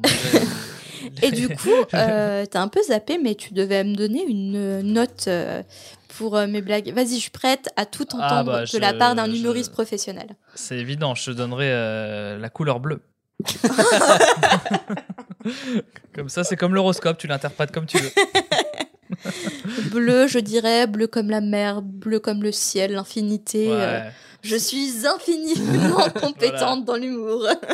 disons ça. disons Franchement, j'espère que tu vas me proposer ta première partie de ton one man, sinon, franchement, Mais je alors, serais c'est très déjà vexée. écrit, c'est déjà signé. Mince Je suis trop déçue. Bon, en tout cas, on espère que, que vous, euh, les auditeurs, vous avez autant apprécié que, que nous. Et euh, si c'est le cas, eh ben, n'oubliez pas de nous laisser une petite note et un commentaire. Nous aussi, on essaie de faire nos youtubeurs, euh, tu vois, Ouais. Thomas. Un petit like, la petite cloche pour la notification. Bah d'ailleurs, on est sur YouTube. hein. C'est-à-dire, nos podcasts sont sur YouTube, donc on a une chaîne YouTube. Donc, euh, je crois qu'on a un peu plus de 600 abonnés. Donc, attention, on est quand même dans le game. Je veux dire, attention Ouais. à Mixem, attention à Mixem. Attention à Mixem, on arrive. Pour du podcast. Tremblez Donc voilà, une petite note, un commentaire. Si euh, sur votre appli d'écoute c'est possible, ça, ça fait euh, toujours plaisir. Et au passage, on remercie Ozoprime, MRG, Valérie et Ezit qui l'ont fait récemment sur Apple Podcast ou encore à Violaine et Mathieu sur Podcast Addict. On se retrouve très vite pour continuer notre lecture d'Harry Potter et on a déjà hâte de poursuivre avec le prochain chapitre du prisonnier d'Azkaban. Ça sera le chapitre 7, un classique, en plus qui s'appelle bien sûr Un épouvantard dans la penderie. Encore une fois, merci Thomas et à très vite tout le monde. Avec plaisir. Salut tout le monde. À bientôt, bye bye